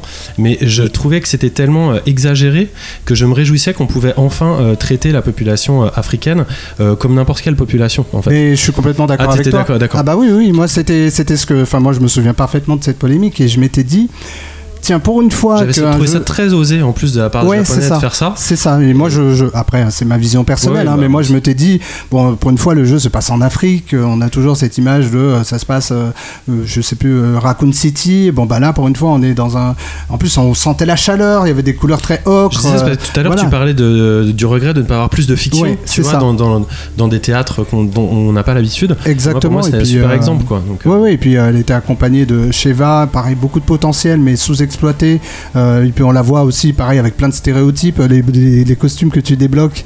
euh, donc on pourrait dire que c'est le petit défaut, c'est euh, elle est habillée en guépard euh, avec euh, son truc. Enfin, voilà, puis, donc ça les, héros, les héros auraient pu être noirs. Oui, dire, tout le monde aurait pu être noir dans ces cas-là. absolument. Ça aurait pu être situé en Afrique, point. Mais si tu te souviens bien, la réponse à cette polémique-là qui était euh, bah, super, on va tuer des noirs euh, dans Resident Evil, des zombies noirs, ils se sont dit, bon ok, bah, à ce moment-là, on va mettre des, euh, quelques zombies euh, un peu plus euh, arabisants. Donc ils ont fait un mélange et donc c'est à peu près euh, euh, 50-50 entre les blancs et les noirs. Et je m'étais dit, ah c'est dommage parce qu'ils auraient pu assumer aussi totalement en disant, bah vous savez quoi, mon jeu il se passe dans tel pays, la entre guillemets, on a essayé de respecter les, les proportions et puis ça reste du jeu. Donc on pourrait raconter n'importe quelle histoire derrière. Mais voilà, ils avaient choisi cette position-là. C'était peut-être accidentel parce qu'ils avaient fait quelques petites, euh, quelques petites erreurs euh, dans la façon de les, les- les représenter. Mais je pense qu'ils auraient pu insister là-dessus en disant bah, en fait c'est le jeu qu'on voulait euh, présenter. Mais je vois hein, beaucoup de cas comme ça où il y a parfois des accidents de parcours, c'est-à-dire ils veulent faire il y a une polémique d'ailleurs sur le jeu euh, alors j'oublie le nom de ce jeu là mais un jeu qui a été présenté là pendant le PlayStation euh, l'événement PlayStation ah c'est un jeu tout mignon Euh, Little De- Devil Inside, voilà, c'est ça.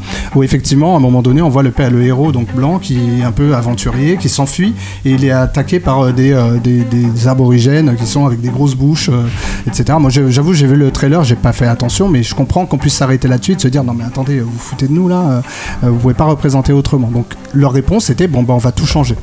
On ne sait pas comment ça, à quoi ça va ressembler, mais là c'est intéressant parce que quelque part, se- ce sont des, des Coréens, je crois, qui ont fait le jeu. Parfois, les gens qui veulent faire ce type de représentation-là, ils se basent uniquement sur ce qu'ils ont en tête et euh, voilà, bah, on est dans la jungle, voilà à quoi peut ressembler quelqu'un dans la jungle. Donc ce sont des erreurs, mais euh, on va voir ce qu'ils vont. Moi, ça m'embêterait qu'ils les remplacent par des personnages euh, tout blancs entre guillemets. Ben, dans ce cas-là, il faut recorriger le truc en te donnant euh, la représentation que tu voulais, mais euh, sans pour autant aller dans l'extrême et dans la caricature. En fait, il faut éviter de tomber dans la caricature et c'était un peu mon message. C'était sortons de la caricature et je pense qu'il y a un peu plus de granularité dans la façon de représenter les personnages noirs. Moi, je suis, je suis, je suis antillais, moi, donc de Martinique et de Guadeloupe. Mes parents, ils, font des spécialités antillaises quand je vais manger chez eux. Et ils font certainement pas des burgers, quoi, ou, ou, ou du- ou un pot au feu. Donc, euh, c'est, euh, ils pourraient. Ils pourraient, mais euh, c'est pas leur culture. Donc c'est ça, en fait, que j'aimerais retranscrire, en tout cas voir plus dans le jeu C'est vidéo. marrant parce que quand, quand on, on t'entend parler, je, je visualise des clichés comme des clichés pourraient être des supra-caricatures. C'est-à-dire, Oui. du coup, d'un coup, des Antillais qui feraient des burgers, ça Oui. serait super drôle si on se rendait compte c'est tout de suite que c'était justement complètement euh, loufoque. Oui, y a- en fait, ça il y a soit matière, décalé, à- et moi je pense aussi qu'il y a matière à mettre de l'humour, et de façon générale, euh, il pourrait y avoir ça, mais c'est en fait de se sentir à l'aise euh, à travers ce que tu as envie de raconter. Et moi, je, de plus en plus, depuis euh, cet article-là et, et la présentation que j'avais faite, euh, euh, il y a de plus en plus de créateurs de jeux vidéo qui me contactent en disant, bah, en fait, on a essuyé une polémique autour de, de- des personnages qu'on a voulu dépeindre, Euh, est-ce que tu voudrais bien nous aider euh, à justement corriger ça? Et en général, je leur dis, ben... euh, recruter ou des consultants ou des personnes ou discuter avec des gens qui sont euh, issus de ces cultures que vous voulez dépeindre. C'est aussi simple que ça. Laissez-les vous raconter, écoutez leurs histoires, juste écoutez pendant des, heures et des heures et vous verrez que tout d'un coup votre personnage il changera de, visage et il sera un peu plus à l'image de ce que pourrait euh, être telle ou telle population. Et je prenais par exemple, pour finir là-dessus, l'exemple d'Overwatch où il y a un personnage donc qui est haïtien et euh, ce personnage-là a un nom un peu stéréotype de, euh, je crois qu'il s'appelle Jean-Baptiste quelque chose, le nom du personnage, mais euh, c'est des noms euh, très créoles. Jean-Baptiste, c'est des prénoms très très créoles. Euh, il a un accent donc haïtien et c'est un haïtien qui le double, donc qui qui est américain, afro, enfin afro-américain pour le coup. Mais c'est intéressant de se dire que ils ont fait venir quelqu'un et on pourrait dire oui, mais à ce moment-là, il pourrait, euh, il pourrait inviter un blanc. Oui, tout à fait, mais c'est ce qui est fait 99,9% des fois. Là, ils ont voulu rendre le truc authentique et ça marche bien. Et voilà, et je sais que Blizzard a à cœur de faire les choses bien comme ça. Donc pour conclure, aller vers l'autre. Essayer de le comprendre et aller vers l'autre. C'est ça, c'est d'aller vers l'autre. C'est surtout de les, au-delà même de les consulter, c'est de les recruter aussi, parce que je pense que euh, là où on parlait de hum, diversité dans le jeu vidéo, c'est que on a tendance à aller euh, à se dire, peu importe le studio, on veut le top du top. Et moi, je suis convaincu que j'ai, moi, je, moi, je ne veux pas travailler avec le top du top. Je veux juste travailler avec des personnes qui sont humaines, qui ont envie de faire des choses, qui ont envie d'apprendre. Et euh, recruter quelqu'un qui est le top du top tout le temps, ben, ça fait pas forcément le top du top. Ça fait quelqu'un qui s'ennuie aussi, qui a envie d'aller ailleurs. Et, euh, et, et, et moi, je préfère entre guillemets euh, qu'on s'élève ensemble parce que j'apprends de toi et t'apprends de moi. Et, et voilà. Et puis au final, on fera sans doute de belles choses. Très belle conclusion. Ouais, et puis il y a énormément de choses à, à- à découvrir de toutes les cultures. Ce sont des problématiques qui sont très très proches aussi de- du sexisme. hein. J'entends beaucoup de choses qui font écho à ça. Et il y a aussi des, des très grosses licences qui prennent ce, ce pas-là. Euh, je pense euh, à Spider-Man euh, récemment Oui. ou d'autres trucs qui, voilà, qui vont mettre un petit peu les, les- les choses un petit peu plus d'égalité Mm. et de diversité. Ça fera du bien James à, tout le monde. James Bond va être une femme, c'est ça? Une Euh, femme noire. Une femme noire. C'est vrai Non, Non, c'est je- pas vrai. Une va femme être- noire et Ah, rousse. Non, mais je crois que ça va être une Alors, femme. il Qui va boire de Il y la a- bière. Il y a une Idriss Elba, la Ah non, je crois que ça va être une femme. hein. Avant. Ça, c'est Doctor Who, ça. Ah d'accord. Bénédicte, t'avais une petite question Oui, en fait, on a fait le parallèle avec le cinéma, euh, moi je pensais à un parallèle avec les séries, qui était notamment le Shondaland. Je ne sais pas si vous voyez ce que c'est. C'est tout l'univers en fait de la créatrice de séries euh, superstar aux États-Unis, qui est Shonda Rhimes, euh, qui a créé notamment. Grey's Anatomy, Oui. et Private Practice, etc. Elle a été euh, très euh, acclamée parce qu'elle a hum, elle a rapidement mis beaucoup de diversité dans les castings de ses séries, donc euh, que ce soit là, des, des personnes noires, mais aussi des personnes asiatiques, euh, de toute euh, origine. Mais euh, le, le, point qui m'a toujours un petit peu titillé, c'est qu'effectivement, comme tu disais, euh, ces personnes sont- pourraient être un peu interchangeables souvent Oui. euh, avec des personnes blanches. C'est-à-dire que c'est super, on voit, on voit plein de, de gens de différentes origines à l'écran, mais pas du tout de différentes cultures. Oui, C'est-à-dire que c'est des gens euh, très très américains, souvent dans les créations de Shonda Rhimes, c'est euh, voilà, qui ont des modes de vie tous assez semblables, tous assez riches, tous avec les mêmes préoccupations. Et j'avais toujours effectivement l'impression de, de ce manque, mais sans vraiment savoir le définir. Mhm. Et c'est vrai que tu as à peu près, je pense, mis les, les mots dessus. Oui. Et, euh, et autant en au cinéma, on commence à voir un peu des, des choses, autant effectivement en série, j'ai l'impression qu'il y a aussi ce, ce manque. En fait, c'est comme les modes euh, dans jeux vidéo, donc très RPG, de créer son personnage. On te dit, bon, tu sais quoi, tu vas pouvoir créer le personnage qui est à ton image parce que c'est ce que les joueurs veulent. Bah, c'est pas toujours ça. Moi, je crée souvent des femmes dans les jeux vidéo parce que j'en suis pas une et parce que je me dis parfois j'aime bien prendre le contre-pied de ce que de ce qu'on attend de moi dans tel ou tel jeu. Tout le villageois dans Smash Bros. euh, mais, euh, mais, mais, mais aussi parce que tout simplement, j'ai pas envie de me représenter dans un jeu. Je suis pas un héros de jeu vidéo, donc euh, donc quand euh, la réponse à la diversité, c'est de la customisation de personnages, moi ça m'embête parce que d'une, bah, l'histoire est souvent la même pour tout le monde. Euh, tu auras les mêmes lignes de dialogue, tu n'auras pas les aspérités qui font que tu as de la personnalité.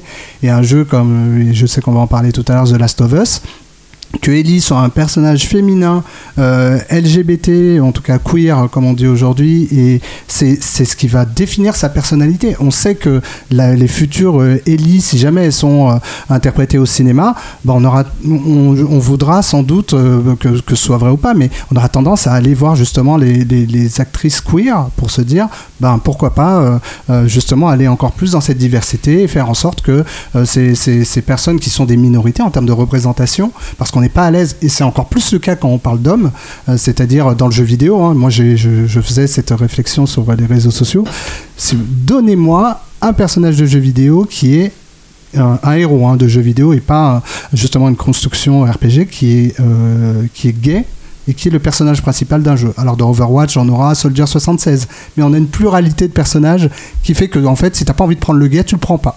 Euh, dans, euh, dans la plupart des jeux où il y a des personnages gays, c'est des personnages qui sont au choix.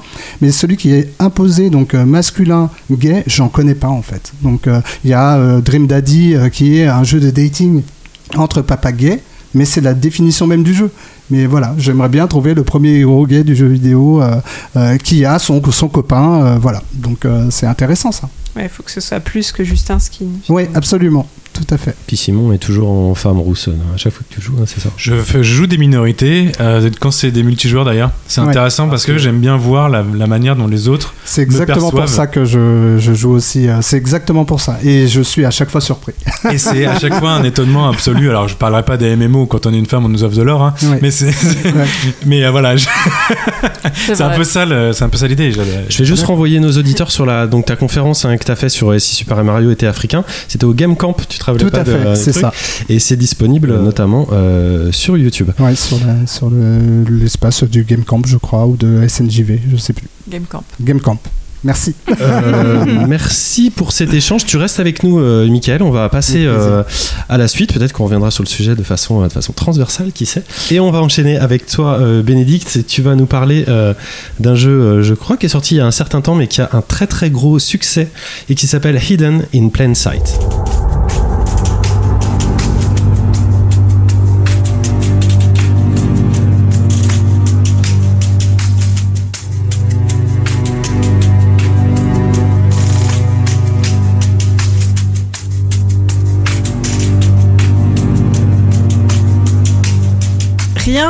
Ne forme l'âme comme une dissimulation constante.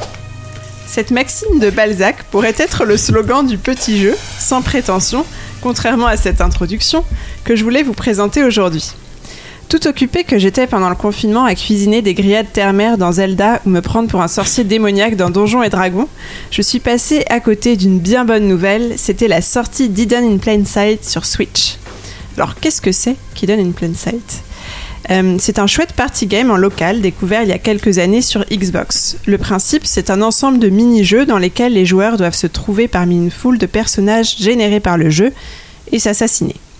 Cinq jeux sont disponibles au total. On a d'abord Ninja Party, euh, qui peut se traduire littéralement par la fête des ninjas, où les joueurs doivent se trouver dans la foule, puis se tuer ou toucher toutes les statues de la pièce, parce que les ninjas sont de grands amateurs d'art, avant d'être eux-mêmes tués. Il y a une petite option sympa dans ce jeu-là, c'est qu'on peut lancer des nuages de fumée pour que les autres joueurs perdent notre piste. On a aussi Catch a Thief, qu'on pourrait traduire par Chope un voleur, avec option dans ta région, où les joueurs sont divisés en deux camps. Proche de chez toi.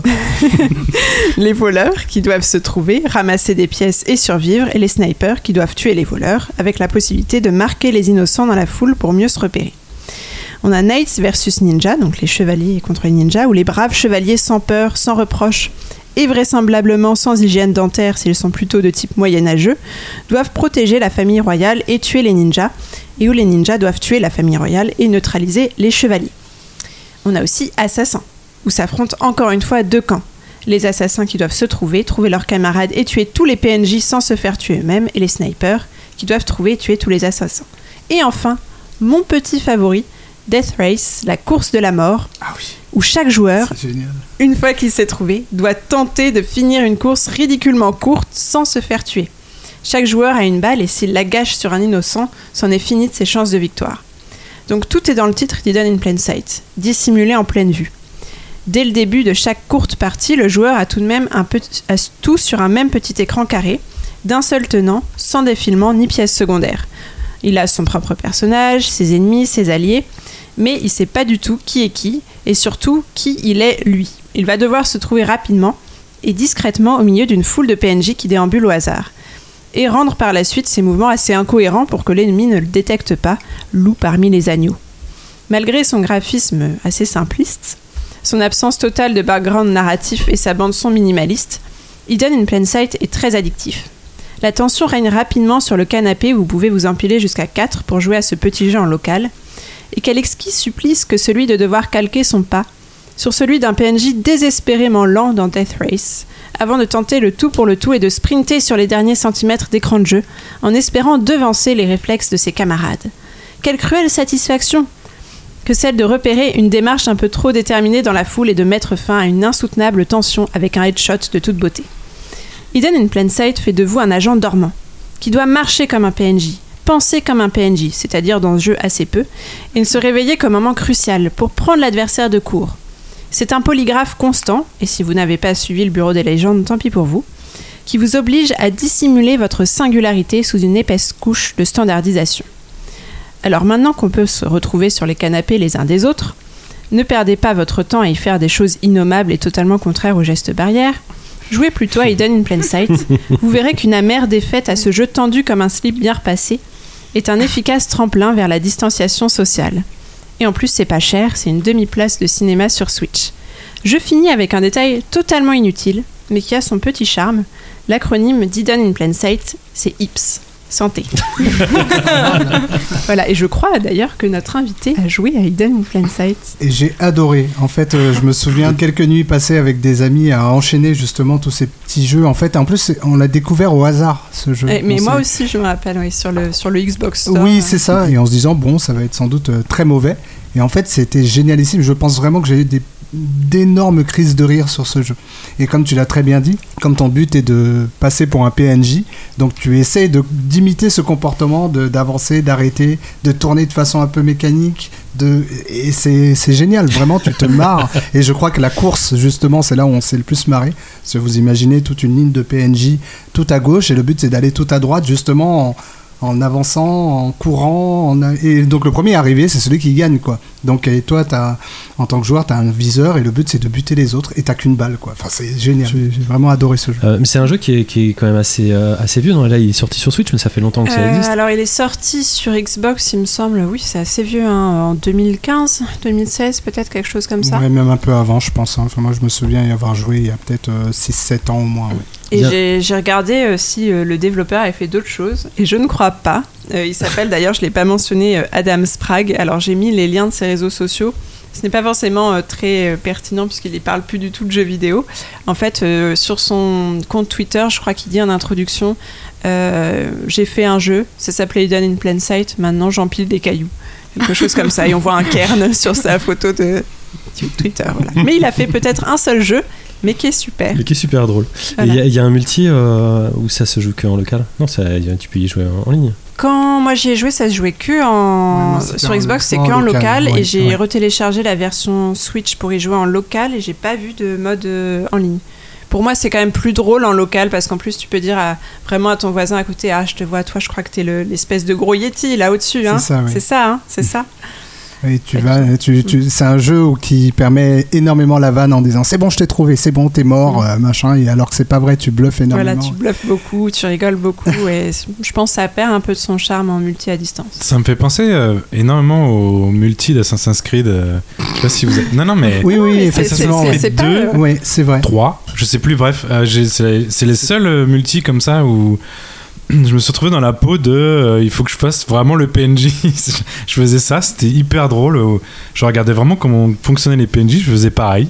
Mmh, est pertinent, non, c'est c'est assez drôle. Et en- donc c'était dans Venise, bah, c'est- je crois que c'est le 2 hein, où il y a un Oui, c'est multi dans le comme 2, ça. oui. Et dans le 3 aussi, il y avait. euh, Ils ont fait comme ça, ils ont itéré plusieurs multi et euh, C'est dans la, la suite du 2, c'est pas dans le 2. Peut-être C'est pas dans le la 2 parce que le relation. 2 était solo, mais la suite du 2 en effet, euh, et j'avais adoré, j'avais beaucoup beaucoup beaucoup joué parce qu'à chaque partie en fait c'est différent. On- Alors soit on est, c'est un peu comme toi, soit on est les voleurs, soit on est les, les gendarmes, hein, c'est toujours le principe du, du gendarme et les voleurs.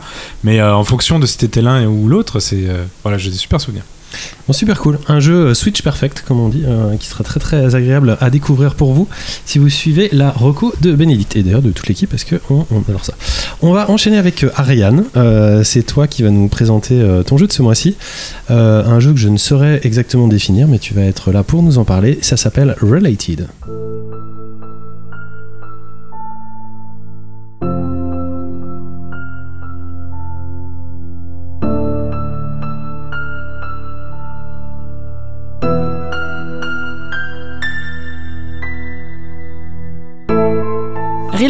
C'est un jeu d'horreur en pointé-cliqué, en 2D et dessiné à la main. On voit une femme intrigante qui retourne à l'orphelinat où elle a grandi. On aperçoit sur son bras un message taillé par une lame ou des ongles qui lit Save me, donc sauve-moi. Et on comprend qu'elle doit y retourner pour percer un mystère. Les premières minutes du jeu sont captivantes. L'audio qui n'est composé que de musique et de bruitage est vraiment bien travaillé. Sans dialogue et donc malgré l'absence de voix humaine, on parvient à ressentir l'anxiété du personnage, ses inquiétudes et ses frustrations. C'est d'ailleurs l'audio qui est la seule source de peur et de sursaut. Il est donc important de jouer au calme, avec un casque et pour les plus courageux à la nuit tombée. Tu te mets en situation. C'est ça. La direction artistique est très réussie.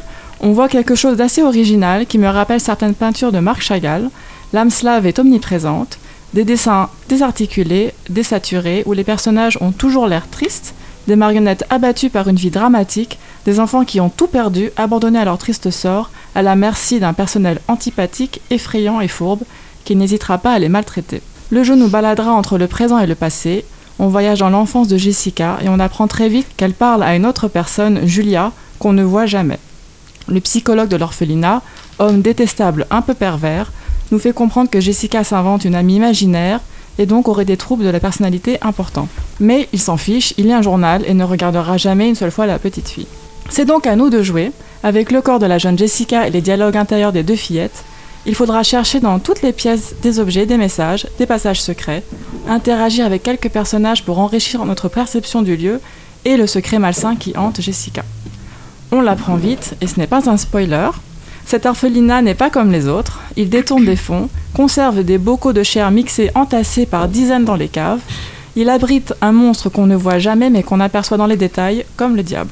Je me disais bien qu'il y avait un truc qui t'avait intéressé. Exactement, voilà. Et c'est justement sur ces détails qu'il faut se pencher. Les tableaux, le visage des enfants, les tiroirs, le couteau ensanglanté, le sac à patates fourré de viande bizarre, la peluche géante farcie avec des cadavres de rats. C'est pas des détails, ça, hein, on est d'accord Mais si, parce que c'est dans, dans- dans le décor, enfin, donc c'est c'est pas l'action. un sac de viande. euh, Oui, en fait, sous l'escalier, si tu regardes bien, t'as des petites mouches qui volent, et une petite tache rouge, et, tu- et si tu cliques dessus, elle te dira Oh, tiens, on dirait des, des, des canards, là, de la viande. Et c'est l'autre point fort du jeu, la capacité à intégrer des éléments essentiels à l'histoire dans un décor qui paraît si simple et anodin. C'est ainsi qu'on découvre que Jessica n'est pas folle. Finalement, ce sont des sœurs siamoises, jointes par pas- un même cerveau. Euh, non, parce qu'en fait, c'est dans tout de suite annoncé en fait. Euh, jointes par un même cerveau qui partagent chacune la moitié du corps de la fillette. Je réalise également que Fractal Cats, la société donc, qui a créé le jeu, c'est Daria et Anastasia Babchuk, deux sœurs ukrainiennes, et Related s'inspire de certains faits réels. On repense donc à l'introduction du jeu. Jessica adulte n'a pas de petite voix intérieure. Serait-elle séparée de Julia? Mais oui, on s'en souvient. La moitié de son visage recouvert par ses cheveux, son boitement comme si l'autre moitié de son corps était éteint. Que s'est-il passé? C'est donc dans Related qu'on découvrira les secrets de Jessica. L'aventure est découpée en trois chapitres et c'est donc le premier qui est sorti le 14 mai 2020, disponible sur Steam et itch.io en version PC et Mac. Il y a un petit Je- côté. y a- Non, non, Je il y a- y a- non, non, il y a un petit côté euh, un peu dans, dans, dans l'ambiance, non? C'est un peu Euh, le, le même genre de, de, de, oui, bloquerie, euh, Oui, oui, oui. d'énigmes, de puzzles. euh. Ah bah ça c'est la, Je la peluche géante qui est fourrée au, Hmm. cadavre de rat Mais moi, ça me faisait un peu penser dans l'ambiance à la série Sharp Objects euh, Ah, avec euh. Amy Adams euh, qui, euh, qui est une, une trentenaire, je crois, un peu torturée, qui revient dans la ville de son enfance justement pour élucider euh, Oui. des affaires un peu sinistres. Donc, euh, Oui, tu, tu as dit qu'ils avaient prévu l'histoire en combien de chapitres? Trois chapitres. Trois chapitres? Elles ont prévu, oui. Et tu, tu dis elle, mais il y, a un- il y a un mec aussi, non? Non, Je c'est. vois un mec marqué Andril Petrov sur Steam, développeur. Alors euh, non. moi, on va dire que c'est surtout deux filles et puis un mec C'était surtout voilà, c'était euh, Daria qui a fait donc les graphismes et Anastasia, euh, donc Babchuk. Et euh, c'est surtout en fait leur histoire. Évidemment, elles sont pas des sorcières-moises, hein, mais y a- elle s'est inspirée sur leur, leur, leur vie tragique. Et donc j'ai hâte de, de- de continuer la suite et je, je recommande vraiment le genre d'expérience parce que vraiment c'est visuellement un truc que j'ai. Ah ouais, graphiquement, c'est c'est quand même très très unique, j'ai envie Oui. de dire. On dirait, on dirait quasiment des, des peintures, c'est animé euh, euh, subtilement, euh, juste avec euh, très très peu de, très peu de choses en fait, ça, Voilà. ça bouge à peine. Oui. Euh, et j'imagine que ça doit asseoir encore plus euh, l'ambiance pesante. euh. Tout à fait. Mais c'est ça qui est incroyable, c'est que c'est tellement simple. Alors, il y a deux torches et une échelle, mais il y a plein de choses cachées en fait là-dedans. Et c'est vraiment. Et en quoi c'est inspiré de leur vie? Je vois pas trop le. le- elles ont vécu dans un orphelinat peut-être, non? Alors, quand tu parles, Aurélie, ça active mon Siri, je sais pas pourquoi. Oui, il y a Siri qui répond. euh, Siri veut participer peut-être à la reposer ta question Oui. Alors, elles ont pas voulu me ré- euh, révéler parce qu'en fait, il y a pas mal de l'intrigue dans le chapitre 2 qui concerne ça. Ah. Elle a dit faites bien attention parce que donc les personnages qui vont de l'orphelinat, je pense que ce sont des personnes qu'elles ont vraiment dû croiser dans un orphelinat quand elles étaient petites. Et euh, je, je trouve ça en fait assez. Quand tu apprends que c'est un peu ce qu'elles ont vécu, c'est assez tragique. Mais elles, elles, ont, elles sont orphelines Блин, J'ai pas de. Ouais, on sait pas trop au début. Non, non, j'ai pas, j'ai pas pu euh, creuser un peu plus euh, sur l'intrigue. Ne force pas le spoil, j'ai envie voilà, voilà. Bon, en tout cas, ça a l'air bien cool et bien chelou, comme très Oui. souvent avec Dame Ariane. Euh, c'est donc euh, un jeu de Fractal Cats. Leur logo est bien cool, hein. c'est un chat rose avec des oreilles de chat rose qui ont des oreilles de chat rose. C'est un chat C'est un fractal. Un chat fractal, voilà, oui, ça, exactement. Mais esthétiquement, c'est assez cool. Enfin, ça ressemble pas mal aux films d'animation soviétiques. euh, mais même, même dans la- les couleurs un peu pastel, euh, C'est vrai. dans ce ton un peu éteint. euh, et, euh, et c'est agréable aussi de voir une, une autre façon de, de, de dessiner, de- Oui. d'animer. euh. Bah oui, de la diversité, comme euh, le fil rouge de l'émission. Et de, de par nature. On a dit que c'était sur PC Max Linux. Euh, le premier chapitre euh, n'est pas très cher, hein, c'est à 3 euros et quelques. Exactement, 3,99 Donc ou Itch.io c'est- c'est 3 dollars. Et c'est 3 dollars évidemment si vous êtes américain ou si vous avez des dollars. Euh, merci Ariane. On va enchaîner avec le dernier gros morceau de l'émission avec toi Simon et toi Vladimir. Vous avez joué à The Last of Us Part 2.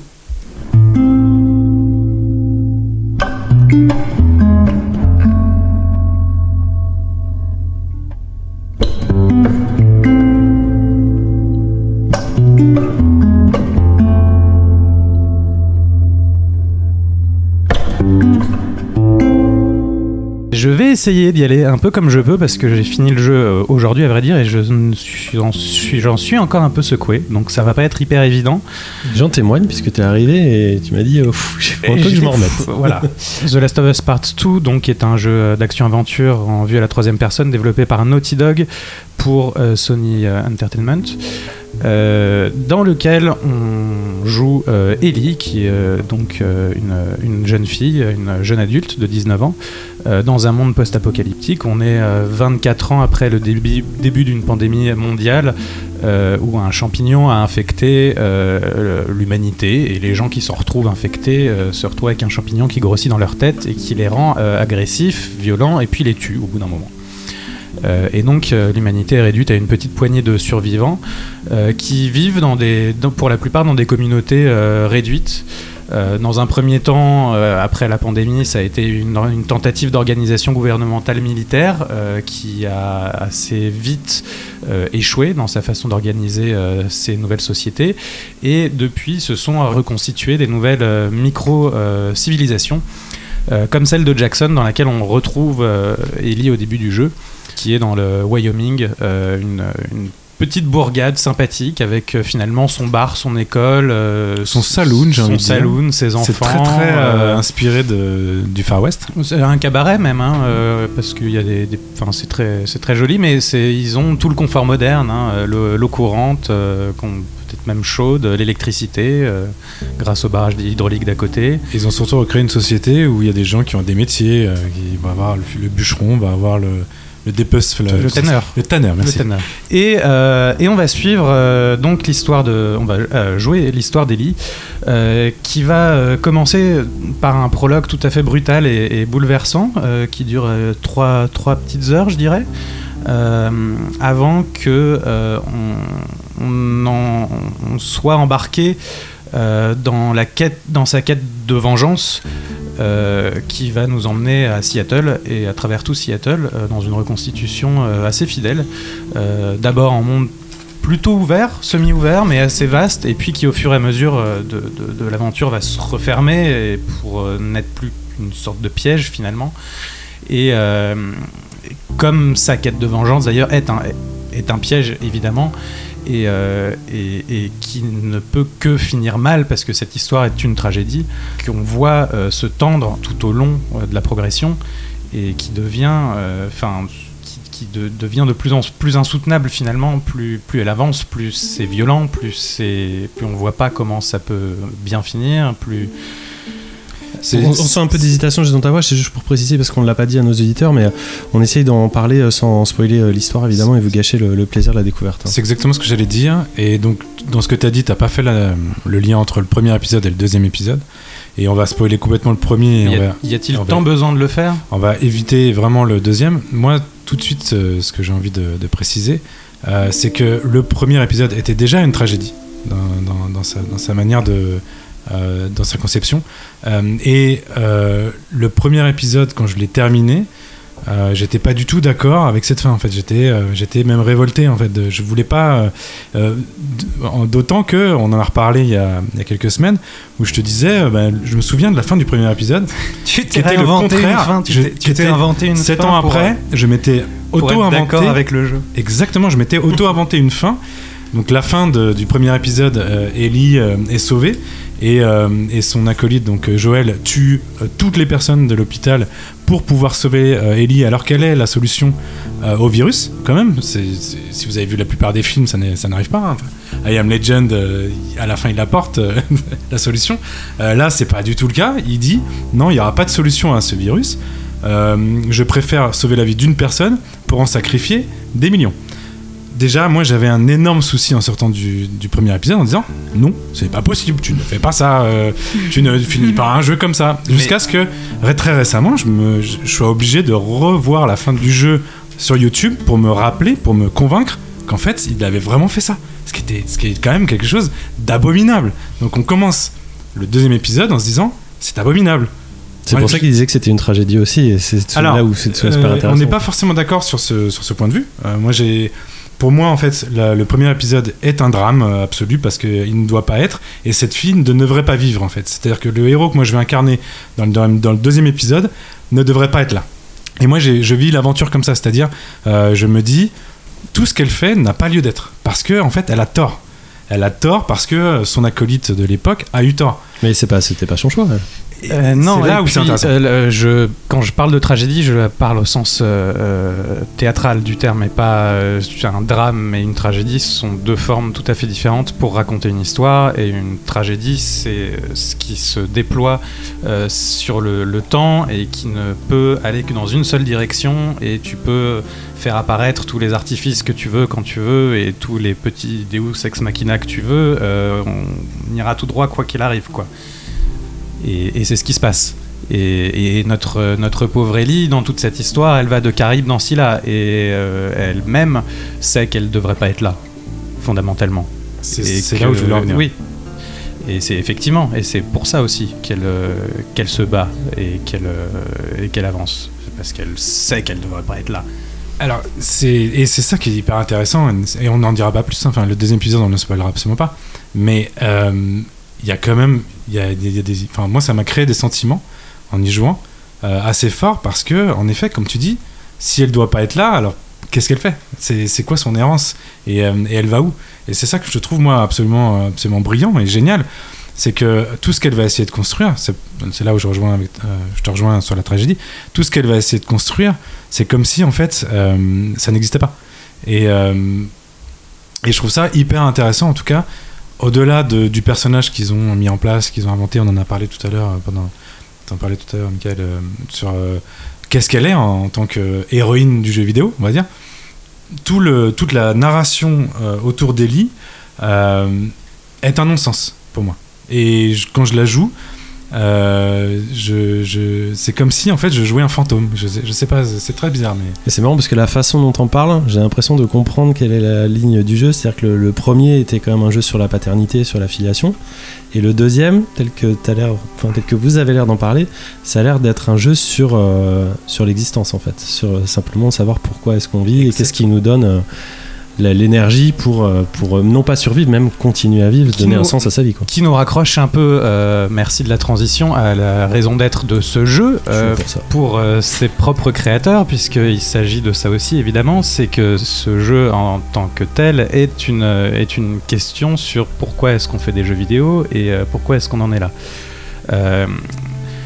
Neil Druckmann qui réalise ce jeu, et, euh, quand il a fait Uncharted 4 avec Bruce Straley, euh, ils ont popularisé un terme euh, qui s'appelle la dissonance ludonarrative. Ils l'ont popularisé par un trophée qui était que quand Nathan Drake tuait 1000 ennemis, je crois, on avait ce trophée. Euh, dissonance ludonarrative, ça veut dire que tu es censé jouer un sympathique euh, euh, chercheur de trésors euh, qui, est, euh, tout à fait adorable dans toutes ses cinématiques et puis qui le reste du temps euh, massacre euh, des gens à tour de bras sans se poser la moindre question.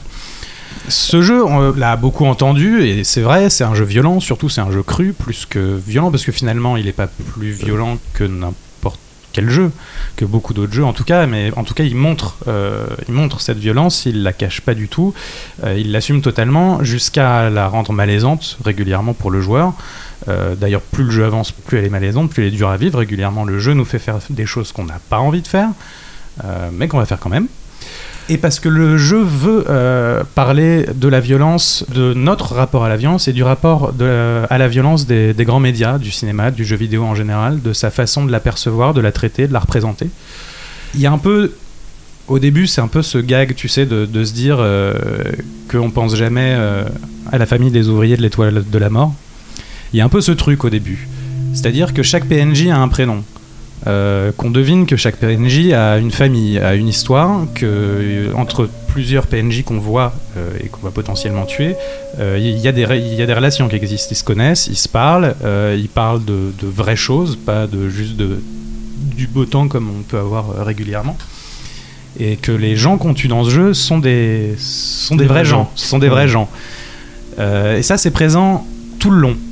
Et tout le jeu est construit comme ça en fait, pour nous montrer la dissonance justement qu'il y a entre la quête de vengeance d'Ellie et, nous joueurs qui avons pas vraiment envie de faire ça et qui avons pas envie de tuer des gens et qui avons pas envie de se retrouver coincés dans, coincés dans ce truc-là. Et, et le jeu est, construit pour, pour montrer ça et, pour, euh, pour finalement euh, bah, demander pourquoi, pourquoi est-ce qu'on fait ces jeux-là, pourquoi est-ce qu'on joue à ces jeux-là, pourquoi est-ce qu'on a envie de jouer à ces jeux-là. Moi, je me sens assez incapable maintenant que j'ai terminé ce jeu de, de refaire un jeu où on tue des gens avant un bon moment. Vraiment. Je vois même pas pourquoi je, je ferais ça. Ni quel plaisir je pourrais en tirer d'ailleurs. Et je vois pas bien comment Naughty Dog pourrait faire un autre jeu où on tue des gens après d'ailleurs. Je, je vois. Enfin. Je les verrais plutôt faire un grand puzzle game narratif, tu vois. Je, je pense qu'ils. Sur une île avec des. ouais, avec des, des puzzles. avec des puzzles. Alors, Simon, t'as la- t'as la même, euh, le même ressenti euh, Simon n'a pas terminé, je précise quand même. je, mais, je n'ai euh, pas terminé, j'en t'es en bonne voie. J'y ai passé quand même une vingtaine d'heures, euh, donc j'en ai tué des gens. Mais j'ai une, une approche du jeu. Et Mais toi, t'avais là- compris le jeu avant d'y jouer, donc euh, c'est différent. Moi, je ne voulais pas jouer. euh, en Toi, fait- ça fait 4 mois que tu refuses de tuer des gens dans les jeux vidéo. Exactement, j'en c'est ai vrai. parlé au dernier épisode. Et d'ailleurs, c'est ce que je fais. c'est c'est rigolo, mais je, je fais tout ce que je peux. Alors, Tu euh, m'as copié, moi je fais de, je, je cueille des, des fleurs dans Apex. Bon, là, t'es obligé quand même de, de- de Dans, mettre. dans Sea of Thieves, on est l'équipage le plus pacifique de, de, de toutes les eaux. hein. Mais alors, parlons un petit peu de, de- de- de ce jeu qui n'est pas qu'un jeu narratif, qui est, qui est aussi un jeu euh, à système, qui est aussi un, qui est un jeu en tant que tel, euh, c'est-à-dire il y a un gameplay. Euh, il y a même plein de gameplay. Euh, et parmi les gameplays, moi, qui m'ont absolument fasciné, euh, il y a évidemment le, le- tous ces, euh, tous ces morts vivants. On parle, c'est vrai qu'on parle que des humains, mais il y a quand même pas mal de morts vivants, enfin de, de- de- Désinfectés. désinfectés. Ils sont pas morts, ils sont pas morts désinfectés, pas désinfectés.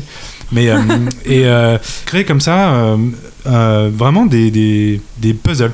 Moi, je, je joue à un jeu de puzzle quand je joue à, à, à Last of Us 2, et qui n'était pas derrière le cas au premier, parce que le premier, j'ai eu une frustration totale. Je ne pouvais pas jouer à ce jeu. euh, Je l'ai mis en facile parce que je, n'arrivais pas à faire les combats. C'était un peu brouillon, c'était foutraque. Le 2, je prends un plaisir absolu à faire des puzzles, c'est-à-dire, euh, on me met dans une situation, on me dit, euh, soit tu vas tuer tous les morts vivants, soit tu vas aller à tel endroit sans te faire remarquer.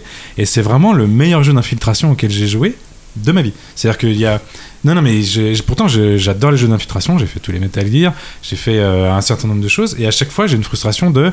On m'aide, euh, on- à un moment donné, bah, t'as perdu. euh, euh, ok, tu t'es fait repérer. Alors finis le truc en mettant des bastos à tout le monde. Là, ils ont, c'est un die and retry qui nous offre. Qui nous offre. C'est-à-dire que dès que je me fais repérer, je fais pause, reprendre. C'est au- toi qui fais ça. hein. Alors, mais moi, je joue que comme ça, c'est-à-dire, je Oui, fais mais pause, C'est toi qui fais ça. revenir au dernier checkpoint, qui est jamais à plus d'un minute avant, et je reviens juste avant, et je continue comme ça, et c'est un vrai jeu de puzzle. Je joue un jeu de puzzle. Ça, c'est Tu pour veux la... dire que l'intelligence artificielle est un petit peu plus poussée ou elle, Elle est un petit peu. euh, Elle est géniale. elle est En plus fait, dure Dans, aussi ch- dans chaque zone, euh, chaque PNJ a été placé à un endroit particulier pour une raison particulière et il a un pattern dans sa zone. Il fera et tu toujours la même chose. Il fera toujours, la, Il même fera chose, toujours la même chose. mais tu sens que d'une zone à l'autre, euh, deux PNJ vont pas faire la même chose et, euh, et que chaque PNJ a une raison d'être et qu'il a une raison d'être là. Alors, quand on dit PNJ, on parle des personnages, Des personnages non joueurs. ça fait tard pour préciser ce, ce détail, mais... mais et donc, euh, à chaque fois, donc, on est sur des maps, enfin des maps, des, euh, des, terrain es- de jeu. des terrains de jeu qui vont s'enchaîner. Et on va te dire, bah, ce terrain de jeu, tu vas devoir esquiver, ne pas te faire repérer. Un autre terrain de jeu, tu vas devoir tuer silencieusement. Et c'est là où il y a le modulo, c'est que c'est soit des morts vivants, soit des humains. Et moi, les humains, j'ai pris le parti de ne pas les tuer, c'est-à-dire de les esquiver. Et, euh, et c'est possible, c'est-à-dire que je n'ai tué quasiment aucun humain de toute ma partie. Alors ça me prend du temps, hein, ça me prend des fois euh, une heure, alors que toi ça te prendrait cinq minutes à tracer ou à buter tout le monde avec une KH. Mais j'ai fait ce parti-là et j'y arrive en fait. C'est un investissement euh, mental, mais en même temps, comme c'est bien fait, bien conçu, c'est-à-dire que je, fais des erreurs, mais j'apprends. Et à chaque fois que j'apprends, ça va pas me mettre un truc aléatoire qui va me tuer. C'est passionnant. Et donc mon Ellie à moi, parce que c'est mon Ellie à moi, elle a beau être complètement euh, psychopathe dans sa tête parce que elle sait très bien qu'elle a aucune raison de vivre, elle devrait sauver l'humanité. D'ailleurs, je sais pas trop ce qu'elle fait là, c'était un peu mon propos. Mais en tout cas, elle a décidé de tuer évidemment les infectés, mais pas les humains. Et elle le fait. Et c'est euh, brillant de dire que parce que euh, donc je savais pas en y jouant parce que je pensais que tout le monde jouait comme moi forcément que tu tu joues un truc tu dis tout le monde fait comme toi mais non pas du tout. Enfin tu peux très bien à certaines zones euh, pas non plus tuer mais courir. Tu peux très bien buter tout le monde. Enfin il y a énormément de possibilités qui évidemment n'entravent pas du tout euh, le scénario puisque tu vas toujours c'est une fuite en avant hein, enfin tu l'as dit tragédie dans le sens euh, tu vas toujours vers l'avant et c'est de pire en pire en effet.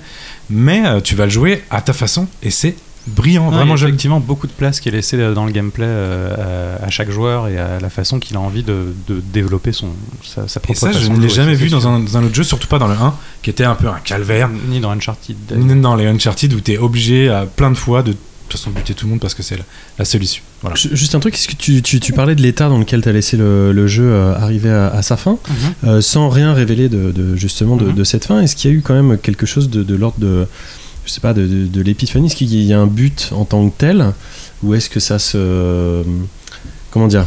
Ou est-ce que, est-ce que ça t'a laissé frustré en fait à la fin Ou est-ce que, est-ce que, est-ce que tu t'as trouvé ça euh, très cohérent? Non, pas une seconde. euh, Je vois pas de quoi je pourrais être frustré d'ailleurs. Enfin, j'avais aucune attente particulière par rapport à ce jeu. Je savais pas. Bah quand même, ouais, on est, on est, on est énormément à, à, à ça te dit que c'était pas évident de, d'enchaîner euh, sur une Bah suite bah oui. après le premier. Bah donc, Donc je- il aurait pu être euh, question d'un peu de frustration ou d'un peu de, de questionnement à, à la- à la fin du 2. C'est pour ça que je pose cette question. Non, pas du tout. Euh, je, il est à sa place comme le premier, pas à la même place, mais il a une place. Tout euh, à fait.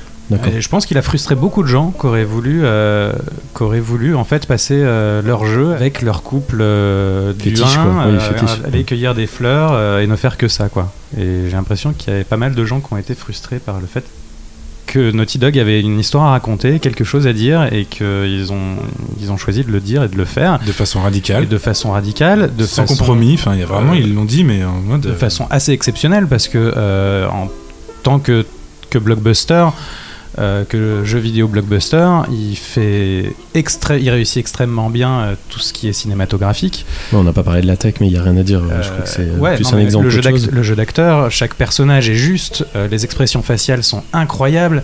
C'est là où il y a le jamais bon technologique. Autant j'ai jamais ressenti autant d'émotions euh, dans un jeu vidéo juste en regardant des acteurs jouer sans même qu'ils parlent. Enfin, des choses qui, qui, qui se traversent, c'est- incroyable. Un personnage qui regarde un autre personnage jouer de la guitare, c'est une émotion. fait euh, hier soir cette scène. C'est et, euh, hallucinant. C'est 5 minutes incroyables. juste quoi. les yeux qui se plissent, Ouais. on sait même pas ce qui se passe, il y a Ouais, une émotion. C'est fou, en Et fait. puis on a l'impression de la voir penser des choses en fait. On, a, Mm. on imagine presque ce qu'elle imagine dans sa tête. Ouais. C'est- assez fou comme scène. Je trouve ça très très réussi euh, l'animation des personnages et en tant que jeu vidéo, pas en tant que quasi film, euh, réussit, très bien aussi tout ce qui est question justement d'interaction et et d'incarnation puisque c'est une question importante euh, du jeu comme ça l'était dans le 1 d'ailleurs. De façon euh, parallèle, on avait abordé toutes les, le- les problématiques sociales qu'il y avait eu autour du, du développement, qui était un développement de longue haleine et euh, très problématique à certains points de vue.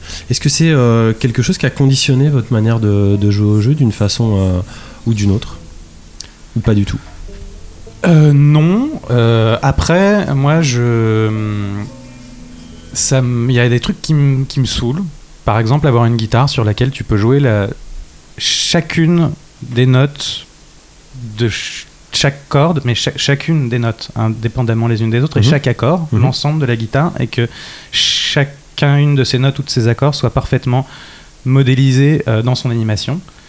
Il y a Mhm. un moment, euh, j'ai envie de dire, euh, arrêtez, arrêtez. Tu veux dire le doigté et le doigté Oui, tout, chaque- Tout, tu peux jouer de la des- guitare avec Je sais pas combien on peut faire de Guitar notes sur une quoi. guitare. On peut en faire 50 des notes sur une guitare plus tous les accords Non, mais c'est oui, c'est Eh, non. avec toutes les animations. Enfin, non. Non. Je comprends Non, moi aussi. Il y a des gens qui sont morts pour ça. C'est pas possible.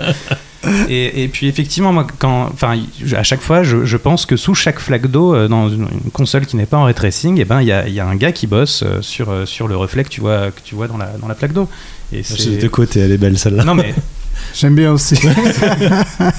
c'est enfin moi je, je peux pas ne pas y penser. Après, est-ce que ça conditionne ma façon de jouer?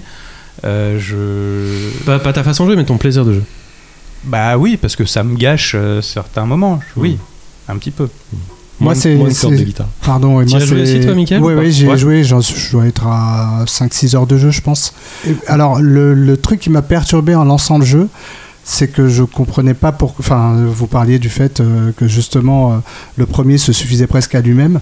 Euh, moi, je savais pas pourquoi je me lançais là-dedans. En fait, on, les choses prennent le temps. Justement, les trois premières heures sont sont hyper importantes. Enfin, faut vraiment tout regarder. Et vraiment, j'ai eu un j'ai un choc au bout, de ces trois heures. Et là, on commence à trouver le sens qu'il y a dans ce jeu et pourquoi on avance en fait.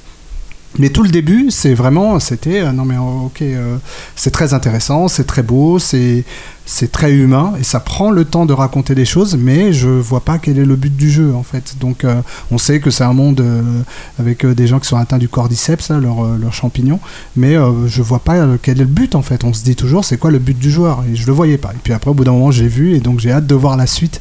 C'est là où c'est radical, ouais. hein, Ouais, de ouais, te mettre là-dedans. Et moi, voilà. Et je- moi, alors, pour répondre à ta question, je suis hyper, je suis complètement partagé entre. Oui, je sais qu'il y a des problèmes euh, de, conception d'un jeu. Euh, et tu peux pas en vouloir à une personne, là, tu peux, tu peux en vouloir à plein de personnes, c'est difficile de pointer du doigt, etc. Euh, et on revient au débat de dire est-ce que est-ce qu'on parle d'œuvre ou est-ce qu'on parle de, la personne qui le fait et, est-ce qu'on est-ce doit ou est-ce qu'on peut faire une différence entre les deux? Mais avoir un million seller comme ça qui prend des parties complètement enfin qui met le joueur dans des situations où il se pose tu te poses des questions quand tu te dis mais qu'est-ce que je qu'est-ce que je fais là? Qu'est-ce que et c'est euh, moi je retrouve ça euh, inédit et je pense je pense que c'est rare en fait comme, jeu je pense que c'est un jeu très rare Même en termes de mise en Euh, scène, hein, vraiment, je et trouve. quand que- on voit la réception, disons, un peu globale du jeu dans certains, dans certains milieux, hein, mais on voit que c'est un jeu sans compromis, c'est un jeu qui fera débat. Mais moi j'adore, enfin, je préfère un jeu qui fait débat qu'un jeu lisse euh, Hmm. euh, dont tout le monde est d'accord, etc. Enfin, je préfère ça à Red Dead 2, quoi. Enfin, Ah oui, bah, je suis complètement d'accord. avec ouais. Dead sera ma 2, euh, conclusion. Bonsoir. je, je voudrais conclure juste en posant justement la question euh, pour, euh, pour Vlad. Tu as enchaîné cette année avec énormément de, de Game of the Year, j'ai l'impression. Euh, à chaque fois que tu joues à un jeu, là, en ce moment, c'est des jeux qui, qui, qui sont là, tu me vois venir. Euh, mais justement, celui-là, tu le, tu le classerais comment? Est-ce qu'au-delà de la, de la reco, parce que ça a l'air de- d'en être une évidemment, est-ce que c'est un jeu qui pour toi, euh, du coup, au-delà de l'émotion que ça t'a fait, est-ce que tu penses que c'est un jeu qui est, aussi important que, le décrétion Je, pense que c'est un jeu qui est fondamental et qui est probablement un des plus ambitieux sur sa génération en tout cas. Euh, encore une fois, un, blockbuster qui a des choses à dire, il y en a, il y en a pas tellement au cinéma non plus, dans les séries non plus finalement. Euh, donc euh, c'est ouais, c'est un, c'est un jeu important. Après, je fais pas le classement, je fais pas quoi. Non, c'est pas ce que je te demande. je te- Par contre, euh, oui, si, euh, s'il faut, s'il y a des Game Awards, s'il en faut absolument, et que euh, la Ashley Johnson, elle s'appelle, qui joue Ellie, et qu'elle n'a pas le prix d'interprétation euh, cette année, je comprends pas euh, pourquoi ce truc existe. Il y, a, il y a une chose dont je voulais parler. Moi, j'y joue en français, hein, donc euh, doublage français. Euh, j'y joue en. J'ai en commencé en anglais et en fait, euh, bon, c'est peut-être pour avoir rencontré certains comédiens de doublage, je me suis dit bon, je vais quand même honorer euh, ce Ouais. travail-là. Et en fait, euh, je trouve ça même en français brillant. Sou- c'est sont, super elles bien sont fait. bonnes, les, Ouais. les VF de, Ouais, des jeux. Oui, oui, tout à fait. Enfin, pour le coup, j'ai rien à dire. euh, J'ai pas envie de switcher en anglais. Et c'est effectivement par rapport à la synchronisation labiale, euh, t'as envie, mais euh, fait, ça me suffit très bien. J'ai pas à lire les sous-titres, Mm. donc c'est cool. Moi, je pense qu'il y aura un avant et après, et euh, je pense que toutes les futures productions, bah, évidemment pas celles qui sont faites actuellement, mais euh, vont s'inspirer en tout cas des opportunités qu'on qu'on qu'on va offrir ce jeu. Euh, encore une fois, on, en- on ne parle de rien parce qu'on peut pas spoiler, mais il y a tellement de choses euh, qui avant paraissaient impossibles qui aujourd'hui sont possibles. Euh, moi, voilà, c'est, je, je le mets très très haut ce jeu euh, dans mon cœur. Je rebondis sur ce que tu disais, c'est Adeline Chetaille qui, double euh, Eddie- Ellie euh, en, en français. Donc c'est la fille qui faisait euh, la princesse Zelda euh, dans, dans Breath of the Wild. Donc euh, oui, c'est des gens qui connaissent quand même bien leur, euh, bien leur boulot. Et a interprété Ellie aussi déjà sur le premier, a priori. D'accord. Euh, bah merci beaucoup pour cette dernière chronique euh, de l'émission. Donc un jeu euh, évidemment hyper intéressant à faire. On va enchaîner avec l'avant-dernière partie de notre, notre émission et il s'agit de nos snacks.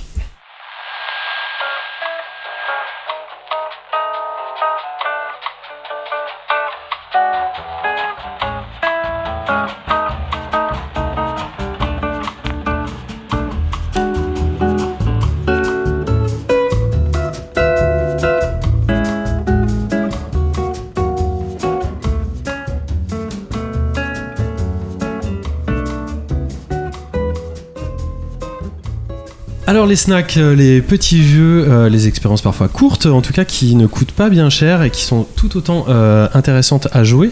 On en a plusieurs ce mois-ci et on va commencer par toi, Michael. Qu'est-ce que Oui. tu peux nous recommander? Alors moi je vous recommande un petit jeu qui s'appelle Retimed. Alors c'est un jeu euh, qui est un peu l'équivalent d'un euh, Samurai Gun ou d'un Towerfall Ascension mais encore plus euh, indie. C'est-à-dire on sent qu'il est un peu... bon c'est pas le jeu parfait graphiquement, c'est pas le jeu euh, qui est hyper équilibré mais il est incroyablement fun. Et moi je me retrouve beaucoup dans ce genre de jeu multi à savoir euh, tu retrouves deux trois copains en ligne et puis en fait euh, tu te font la poire pendant un quart d'heure et merci bonne bonne soirée. Et donc c'est un jeu où il faut se buter en fait. On joue des petits personnages qui ressemblent soit à des des petites peluches ou des sackboys qui ont tous un gun euh, et, donc euh, des modes de jeu en équipe ou en solo euh, avec un certain nombre de, de, kills à faire dans la partie. Et ce qui est particulier dans ce jeu là c'est qu'en fait il y a l'effet slow motion à la Matrix au moment où la balle arrive dans une zone qui est un peu l'équivalent de quelques mètres de toi. Donc T'as plein de petits exploits comme ça à faire au moment où la balle arrive à faire une sorte de tu peux glisser, tu peux faire voilà c'est ça. Et c'est c'est assez classe donc c'est très minimaliste comme jeu mais il y a des, des sortes d'épiphanies comme ça de, de moments assez incroyables de jeu où tu évites la balle au dernier moment et puis tu arrives à shooter ton pote et puis lui aussi il est en ralenti et puis du coup il y a plein de slow motion dans tous les sens. Et, euh, et alors que c'est un jeu hyper nerveux au-delà de ça. Et donc pareil plein de barres de rire sur ce jeu là alors ça coûte 13 euros 80 précisément j'y joue sur Switch évidemment Euh, Une j'ai- place de ciné. voilà c'est ça c'est ça tout à fait une place de ciné et euh, beaucoup beaucoup de fun alors j'ai découvert euh, C'est dispo sur PC aussi. Hein. Oui, tout à fait. J'ai joué aussi sur PC, euh, justement pour, euh, pour le multi, puisque mes potes ils jouent sur PC. Enfin, j'aurais fait découvrir et puis on s'est retrouvé sur PC. Je l'ai racheté sur PC. Ah, c'est pas crossplay Euh, donc euh, non, c'est pas crossplay. C'est pas crossplay. Et je pense vraiment que.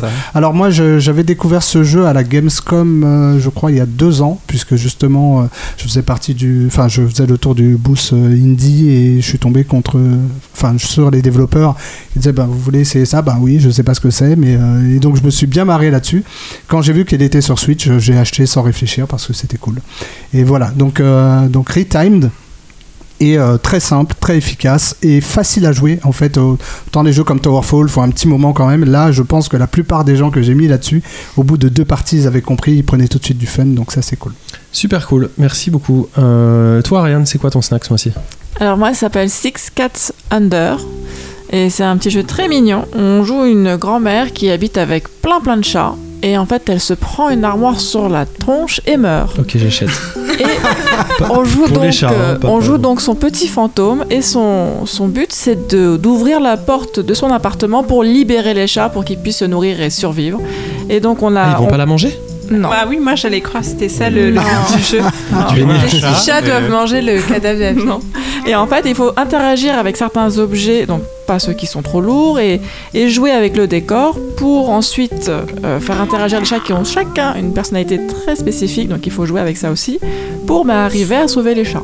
Voilà, c'est très très mignon, c'est euh, c'est assez rigolo, c'est assez compliqué, et euh, voilà, c'est très mignon. Il C'est faut dire qu'après la, la mythologie nordique et l'espace, les chats euh, sont très en vogue aussi en ce moment. Il y a Exactement. énormément de Tu, jeux tu vois, de chats. sont- le jeu de l'année, il est là, il est là. hein.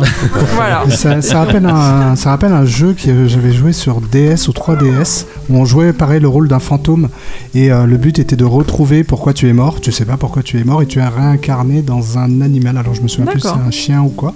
Et euh, donc voilà, tu non pardon, tu peux prendre possession des objets et, euh, et donc tu dois découvrir pourquoi euh, tu, tu Attends, as c'est été pas tué. Euh, Non, ça, ça Tiger ou je sais pas- quoi, Non. pas un jeu. C'est un jeu japonais Non, ça nom. Non, je crois que ça s'appelle. euh, c'est un jeu japonais, donc euh, qui fait très euh, Super pixel beau, un peu aussi, pixel euh, art ouais, et tout. Oui, ça. si, si, j'avais joué. Je sais plus comment ça s'appelle. Ouais, Donc je sais que le personnage il s'appelait Cicel, c'est le seul nom euh, dont je me souviens. Mais voilà, ça ressemblait un peu à ça où Ah tu oui. avais des petites choses. euh, Non, mais là, la grand-mère, tu vois, elle est sous les, sous les, sous les C'est bouquins, là, elle est, elle est bien morte. Et donc, euh, t'as juste euh, fantôme. C'est quoi ça Bon, c'est un jeu de Team Bean Loop disponible sur itch.io. On peut jouer sur Windows, Linux et Mac et c'est gratuit. Eh ben, merci beaucoup. Rien à pas mettre en. C'est tous les âges, euh, j'imagine. Oui, non, mais c'est très mignon. Oui, oui, oui, bien sûr, c'est très mignon. La grand-mère est sous, la- sous l'armoire. C'est toujours mignon. c'est très mignon. Vladimir, c'est quoi ton snack? Et ben, après The Last of Us partout cet après-midi, j'avais besoin d'un jeu un peu con. Euh, donc, euh, un jeu de coloriage. vraiment super, le coloriage. Des mandalas. On a déjà fait, c'est après Scribble. Non, mais c'est après Scribble de- pendant le confinement. t'as- Coloriage, hein, pas de dessin. C'est pareil. Euh, Tu coloris toujours ton Yoda. Ça, s'appelle Dot Market 2 et euh, en fait le principe c'est que tu, es restaurateur de euh, pixel art cassé. Donc tu, Oh. tu achètes des œuvres de pixel art cassées, tu achètes des pixels au prix du marché et puis tu répares tes œuvres d'art et tu les revends. Mais c'est génial. mec. Cool, j'aime bien. Non, l'idée de base est, vra- est vraiment marrante. Après, euh, c'est con, hein, faut pas. euh, faut- Et puis la musique est assez agaçante. Mais, euh, mais voilà, c'est franchement, c'est euh, c'est bien marrant. Pas pour les enfants, hein, parce qu'il faut pas expliquer aux enfants que les pixels, euh, il y a un cours du marché euh, des pixels. Et ça, c'est où T'as t'as vu ça où Sur Itch. euh, sur Quelle caverne merveille. Ouais. Eh ben merci. Euh, c'est très très particulier. C'est cool.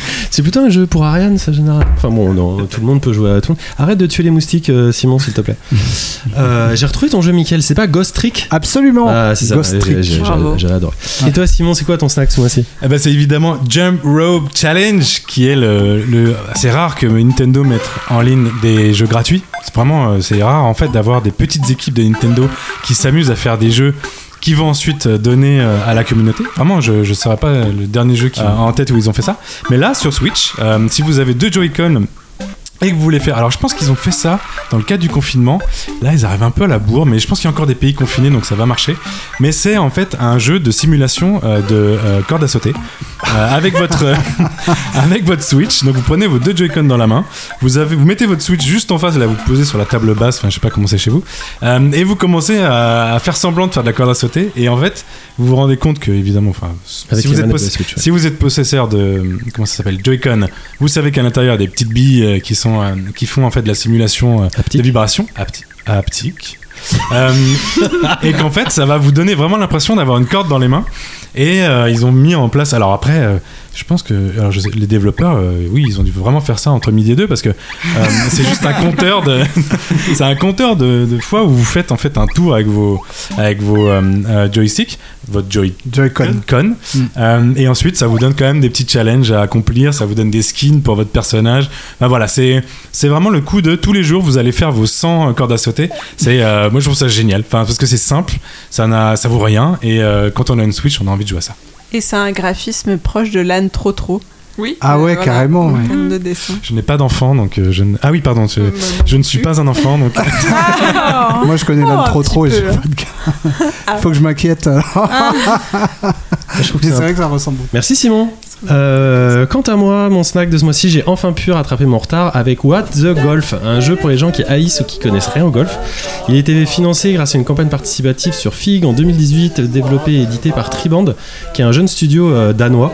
Euh, ils avaient notamment déjà réalisé Keyboard Sport, on vous avait déjà fait découvrir ça au tout début de la Pléiade en novembre 2017, euh, dans notre visite à l'Indiecade. Un an plus tard, on avait pu découvrir donc leur, nouveau bébé What the Golf dans une early version sur PC et qu'on avait présenté brièvement dans la Pléiade 18. Il est sorti dans sa version finale en septembre de l'année dernière, euh, donc sur euh, l'Epic Game Store, euh, sur Apple Arcade, Nintendo Switch, depuis le mois de mai dernier.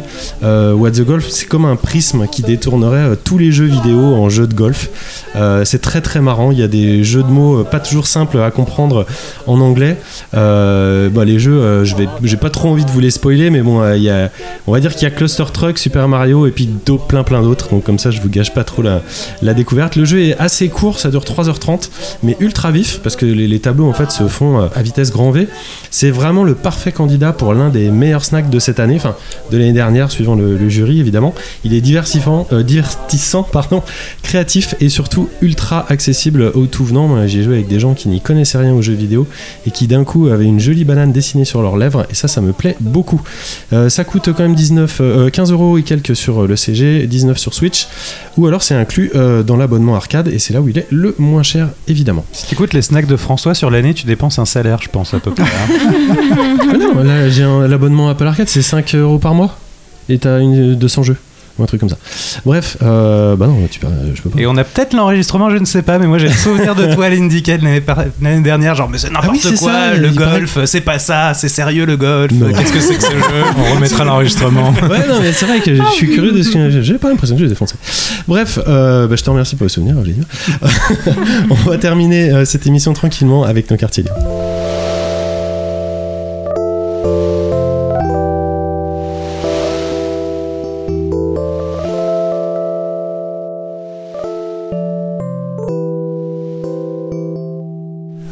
Quel est ton quartier libre ce mois-ci Je vais vous parler d'un réalisateur qui, est français et qui s'appelle Jean-Xavier de l'Estrade. Et j'ai envie de parler de lui parce qu'il a fait un film qui s'appelle euh, Un coupable idéal. Enfin, c'est pas un film, c'est un documentaire qui est sorti en 2001 et qui a reçu un prix pour euh, le fait d'être un des meilleurs documentaires. Et ce coupable id- idéal, c'est l'histoire d'un jeune américain noir qui a été condamné à la prison à vie parce qu'il a été condamné juste de j'aime pas ta tronche, euh, t'as qu'à pas être noir et dans la à ce moment-là. Euh, pour meurtre, il a été condamné pour meurtre de sang-froid euh, d'une femme blanche, quoi. Et ça retrace tout son procès, euh, voilà. Et c'est vraiment un très chouette documentaire. Il y a des interviews ensuite qui existent de, ce jeune homme, j'ai oublié le nom, hein, du coupable idéal après. Et, euh, et ça montre en gros tout le vice qu'il y a derrière le système américain et, et ça rend un peu, un peu fou. C'est un peu un, détail anecdotique, mais je sais qu'après avoir vu ça, euh, j'étais absolument contre, radicalement contre euh, le système de prison et, euh, de condamnation à mort. Enfin, vraiment, ça, ça interroge de manière très intelligente. Et là, sur Netflix, apparemment, il a repris euh, un documentaire qui s'appelle The Staircase, qui pareil, c'est une histoire d'un homme qui aurait tué sa femme dans les escaliers. Et là, ça va être 15 ans d'enquête qui va suivre. Et on a enfin, là, euh, apparemment, des épisodes bonus qui expliquent euh, le conclusion de, de l'enquête. Voilà, donc c'est en DVD, c'est sur Netflix, mais c'est vraiment Sur Netflix alors euh, bah, euh, le coupable idéal n'est qu'en DVD. Staircase, on retrouve des épisodes sur Netflix. Et après, il a fait d'autres documentaires qui parlent de génocide de tout genre. Et euh, c'est vraiment un réalisateur à suivre, qui a un, un vrai propos. Ok. Euh, Ariane, quel est ton quartier libre ce Alors, moi, c'est un retour à l'orphelinat. Euh, au mois de juin, c'est le dernier tome de Yakusoku no Neverland qui est publié. Donc, c'est The Promised Neverland, distribué par Kaze en France, de Kayu Shirai et Posuka Demizo, où on suit en fait trois enfants surdoués qui doivent échapper à un orphelinat qui cache un sombre secret sur, euh, sur leur avenir.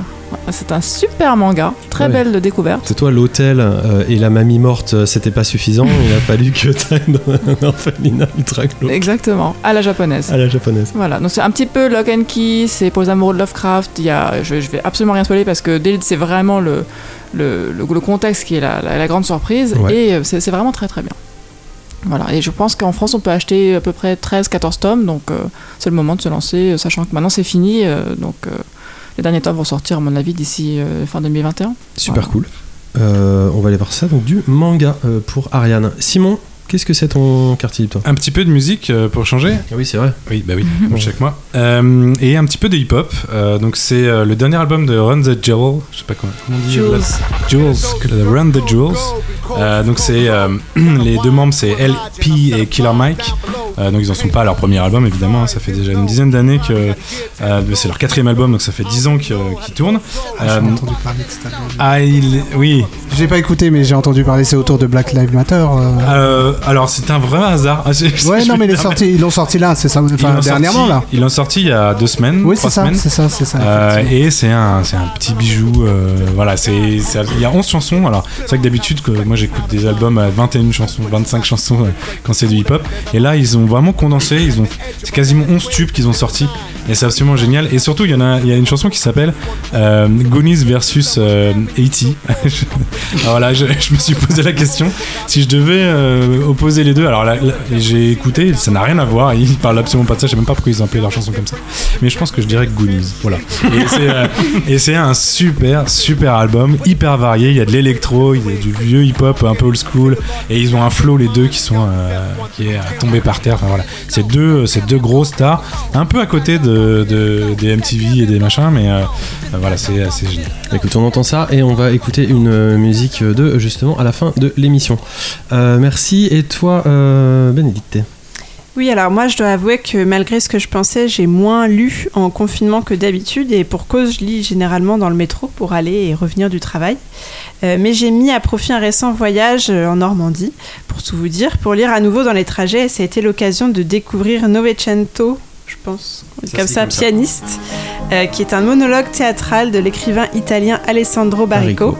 Euh, et c'est un trompettiste qui raconte l'histoire de son ami Danny Boonman Tidi Lemon Novecento, qui a été abandonné à la naissance sur un paquebot et qui vivra toute sa vie devenant un pianiste d'exception, qui malgré son talent ne jouera que pour les passagers des nombreuses traversées entre New York et le reste du monde. Et ce tout petit livre de rien du tout, ces 80 pages lues en, quoi, en 15-20 minutes entre Bernay et Lisieux, tout ça m'a mis une sacrée claque. Euh, je me suis retrouvée la larme à l'œil sans trop savoir vraiment pourquoi. Et euh, je vais juste vous, donner une citation qui est vers la, la fin du livre. Euh, c'est La Terre, c'est un bateau trop grand pour moi, c'est un trop long voyage, c'est une femme trop belle, un parfum trop fort, une musique que je ne sais pas jouer. Pardonnez-moi, mais je ne descendrai pas. Laissez-moi revenir en arrière, s'il vous plaît. Et c'est disponible en poche, donc c'est vraiment pas cher et foncé. Ouais, je, je plus complètement. Moi, c'est un livre que j'ai découvert il y a une quinzaine d'années, euh, probablement à sa sortie euh, d'ailleurs. C'est un, livre sur le fait d'être apatride et le fait d'appartenir euh, au monde entier, non pas à un seul pays, puisque lui, il est né sur la mer. Donc, ouais, j'ai aussi adoré ce livre. Je vous le recommande comme Bénédicte. De mon côté, je vais vous parler d'un livre aussi. C'est une bande dessinée qui s'appelle Le jour le plus long du futur, sur le label Shampoing des éditions Delcourt. C'est un petit one-shot euh, d'un auteur argentin qui était sorti en 2015. Le pitch, c'est dans une ville euh, futuriste. En fait, un robot et un employé de bureau sans histoire euh, vont, qui, qui est dans une ville futuriste aseptisée. Euh, Il y a deux sociétés qui fabriquent euh, les produits les plus vendus, qui se vouent une guerre euh, manichéenne et absolument sans merci. Et chaque camp fomente dans son coin des petites stratégies pour anéantir l'autre. Et du coup, on suit un employé de bureau un peu lambda, un peu gentillet, un alien qui débarque, on sait pas trop pourquoi, détenteur d'une valise arme de destruction, et un robot tueur en fait qui est amoureux des insectes.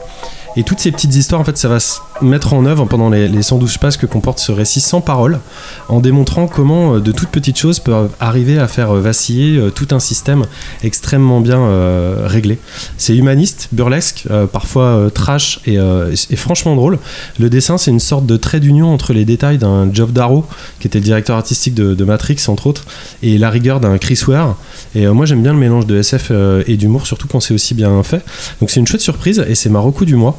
Le mec a aussi dessiné une BD il y a, en dès 2019 qui s'appelait euh, L'humain chez Dargo, donc je vais aller, euh, je vais aller voir ça. Et comme euh, j'en profite que Vlad n'a pas de, de quartier libre, euh, très très vite, moi je vous recommande d'aller voir un téléfilm qui s'appelle euh, La controverse de Valadoïde, qui était un, un- un téléfilm de 1992 euh, avec euh, avec Jean-Pierre Mariel et Jean-Louis Trintignant et Jean Carmet, et qui est un, un film sur euh, l'histoire de la controverse de Valadoïde, qui était un débat en fait euh, entre euh, concernant l'Église pour déterminer si les Noirs étaient des êtres humains euh, comme les autres êtres humains ou non.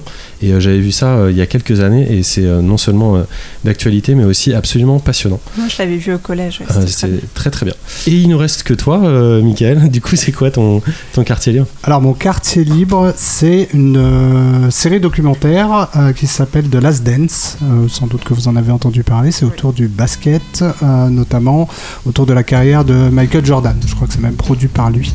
Euh, alors ça me parle particulièrement puisque moi je je suis plus fan de basket mais c'est un truc que j'adorais quand j'étais gamin et je pense que c'est l'âge d'or du basketball comme on l'a jamais entendu quoi donc euh, c'est l'aventure des Chicago Bulls donc euh, équipe mythique US donc euh, qui a été pendant 15 ans qui est passé au-dessus, comme enfin c'est une, équipe extraterrestre quoi, donc qui regroupait tous les talents du monde, en tout cas aux US et donc Michael Jordan et toute son équipe. Donc on est beaucoup sur Michael Jordan et toutes ces personnes qui tournent autour de lui, mais malgré tout les personnes qui sont autour de lui, donc les autres joueurs sont assez bien mis en avant aussi.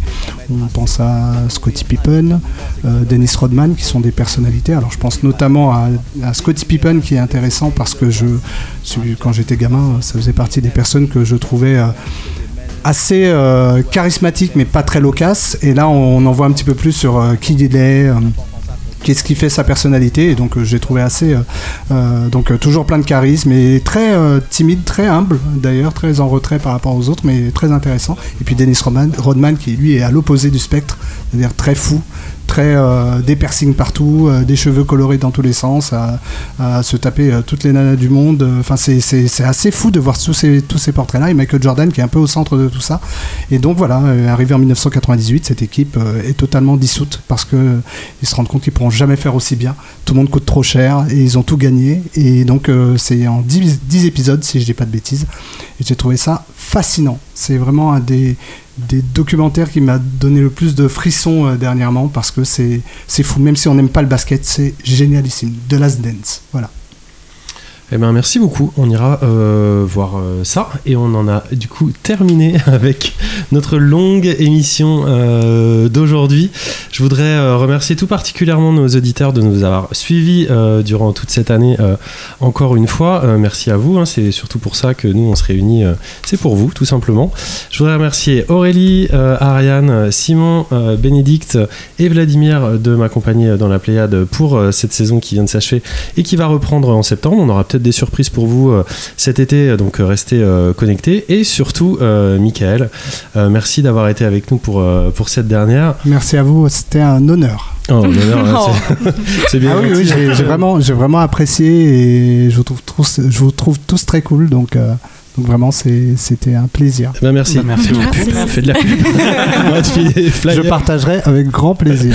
N'hésitez pas à suivre l'actualité euh, de loisirs numériques euh, sur leur site. Ils ont plein plein de trucs euh, qui sont en cours, à commencer par très prochainement une des rendez-vous vidéoludiques, je crois la semaine prochaine. Je sais pas si le podcast sera publié d'ici là, mais allez sur leur site. Commentez cet épisode sur le site lapléade.fr et retrouvez nos vidéos sur YouTube et notre communauté sur Twitter, Facebook, Instagram et surtout Discord où vous pourrez interagir directement avec nous. Encore une fois, vous retrouverez tous les liens utiles sur notre site lapléade.fr. On recherche toujours des gens pour élargir euh, notre équipe, que ce soit à l'éditorial, à la communication ou éventuellement à la technique ou à la gastronomie. C'est très important la gastronomie. Donc n'hésitez pas à nous contacter si vous voulez retrouver une équipe sympa euh, comme nous. En plus, on a un chat, donc euh, on est, on est intouchable. Euh, pour l'instant. C'est-à-dire Qu'on a un chat pour l'instant. Oui, on a un chat pour l'instant. C'est vrai qu'elle est vieille. Euh, Simon, on se quitte avec quelle musique? Avec Ren the Jules, Out of Sight, euh, Fit Two Chance. Voilà pour ceux qui se connaissent Two Chance. Merci à tout le monde. Bye bye et passez de bonnes vacances. Ciao, ciao. Here come the menaces to sobriety, like what? What? Super thuggers thumping on the cut. Run, My motherfucking Uzi weighs a ton. Hit the drum till you hear it go, but I'm bum bum bum. Run, run. Piety just really isn't us. With a rush, see you cutting up a pie, that's my lunch. Run, yo motherfucking pockets when I come. It's an honor to be robbed by Denise's only son. Yeah, give her it, baby boy, bit it, moving extra heavy, whipping Chevy. Gotta get it, eat spaghetti with the monster. Vegan bitches feed them dick cause they don't eat no steak and lobster. Sosa was my hero, honey. Tony's just a fucking host. Out of mind, out of touch, at a time. Man, I smoke a bogey backwards with a thumb up like it's fine. What? Sleep the self, I say. Self will sleep divine. Leave me here to drown Merci Simon. Je fais mon enregistrement où je vais coller ce merci Simon entre mes deux trucs. Merci Simon. Merci Simon. Merci Simon. C'est Simon. Simon. Merci Simon. Simon. Merci Simon.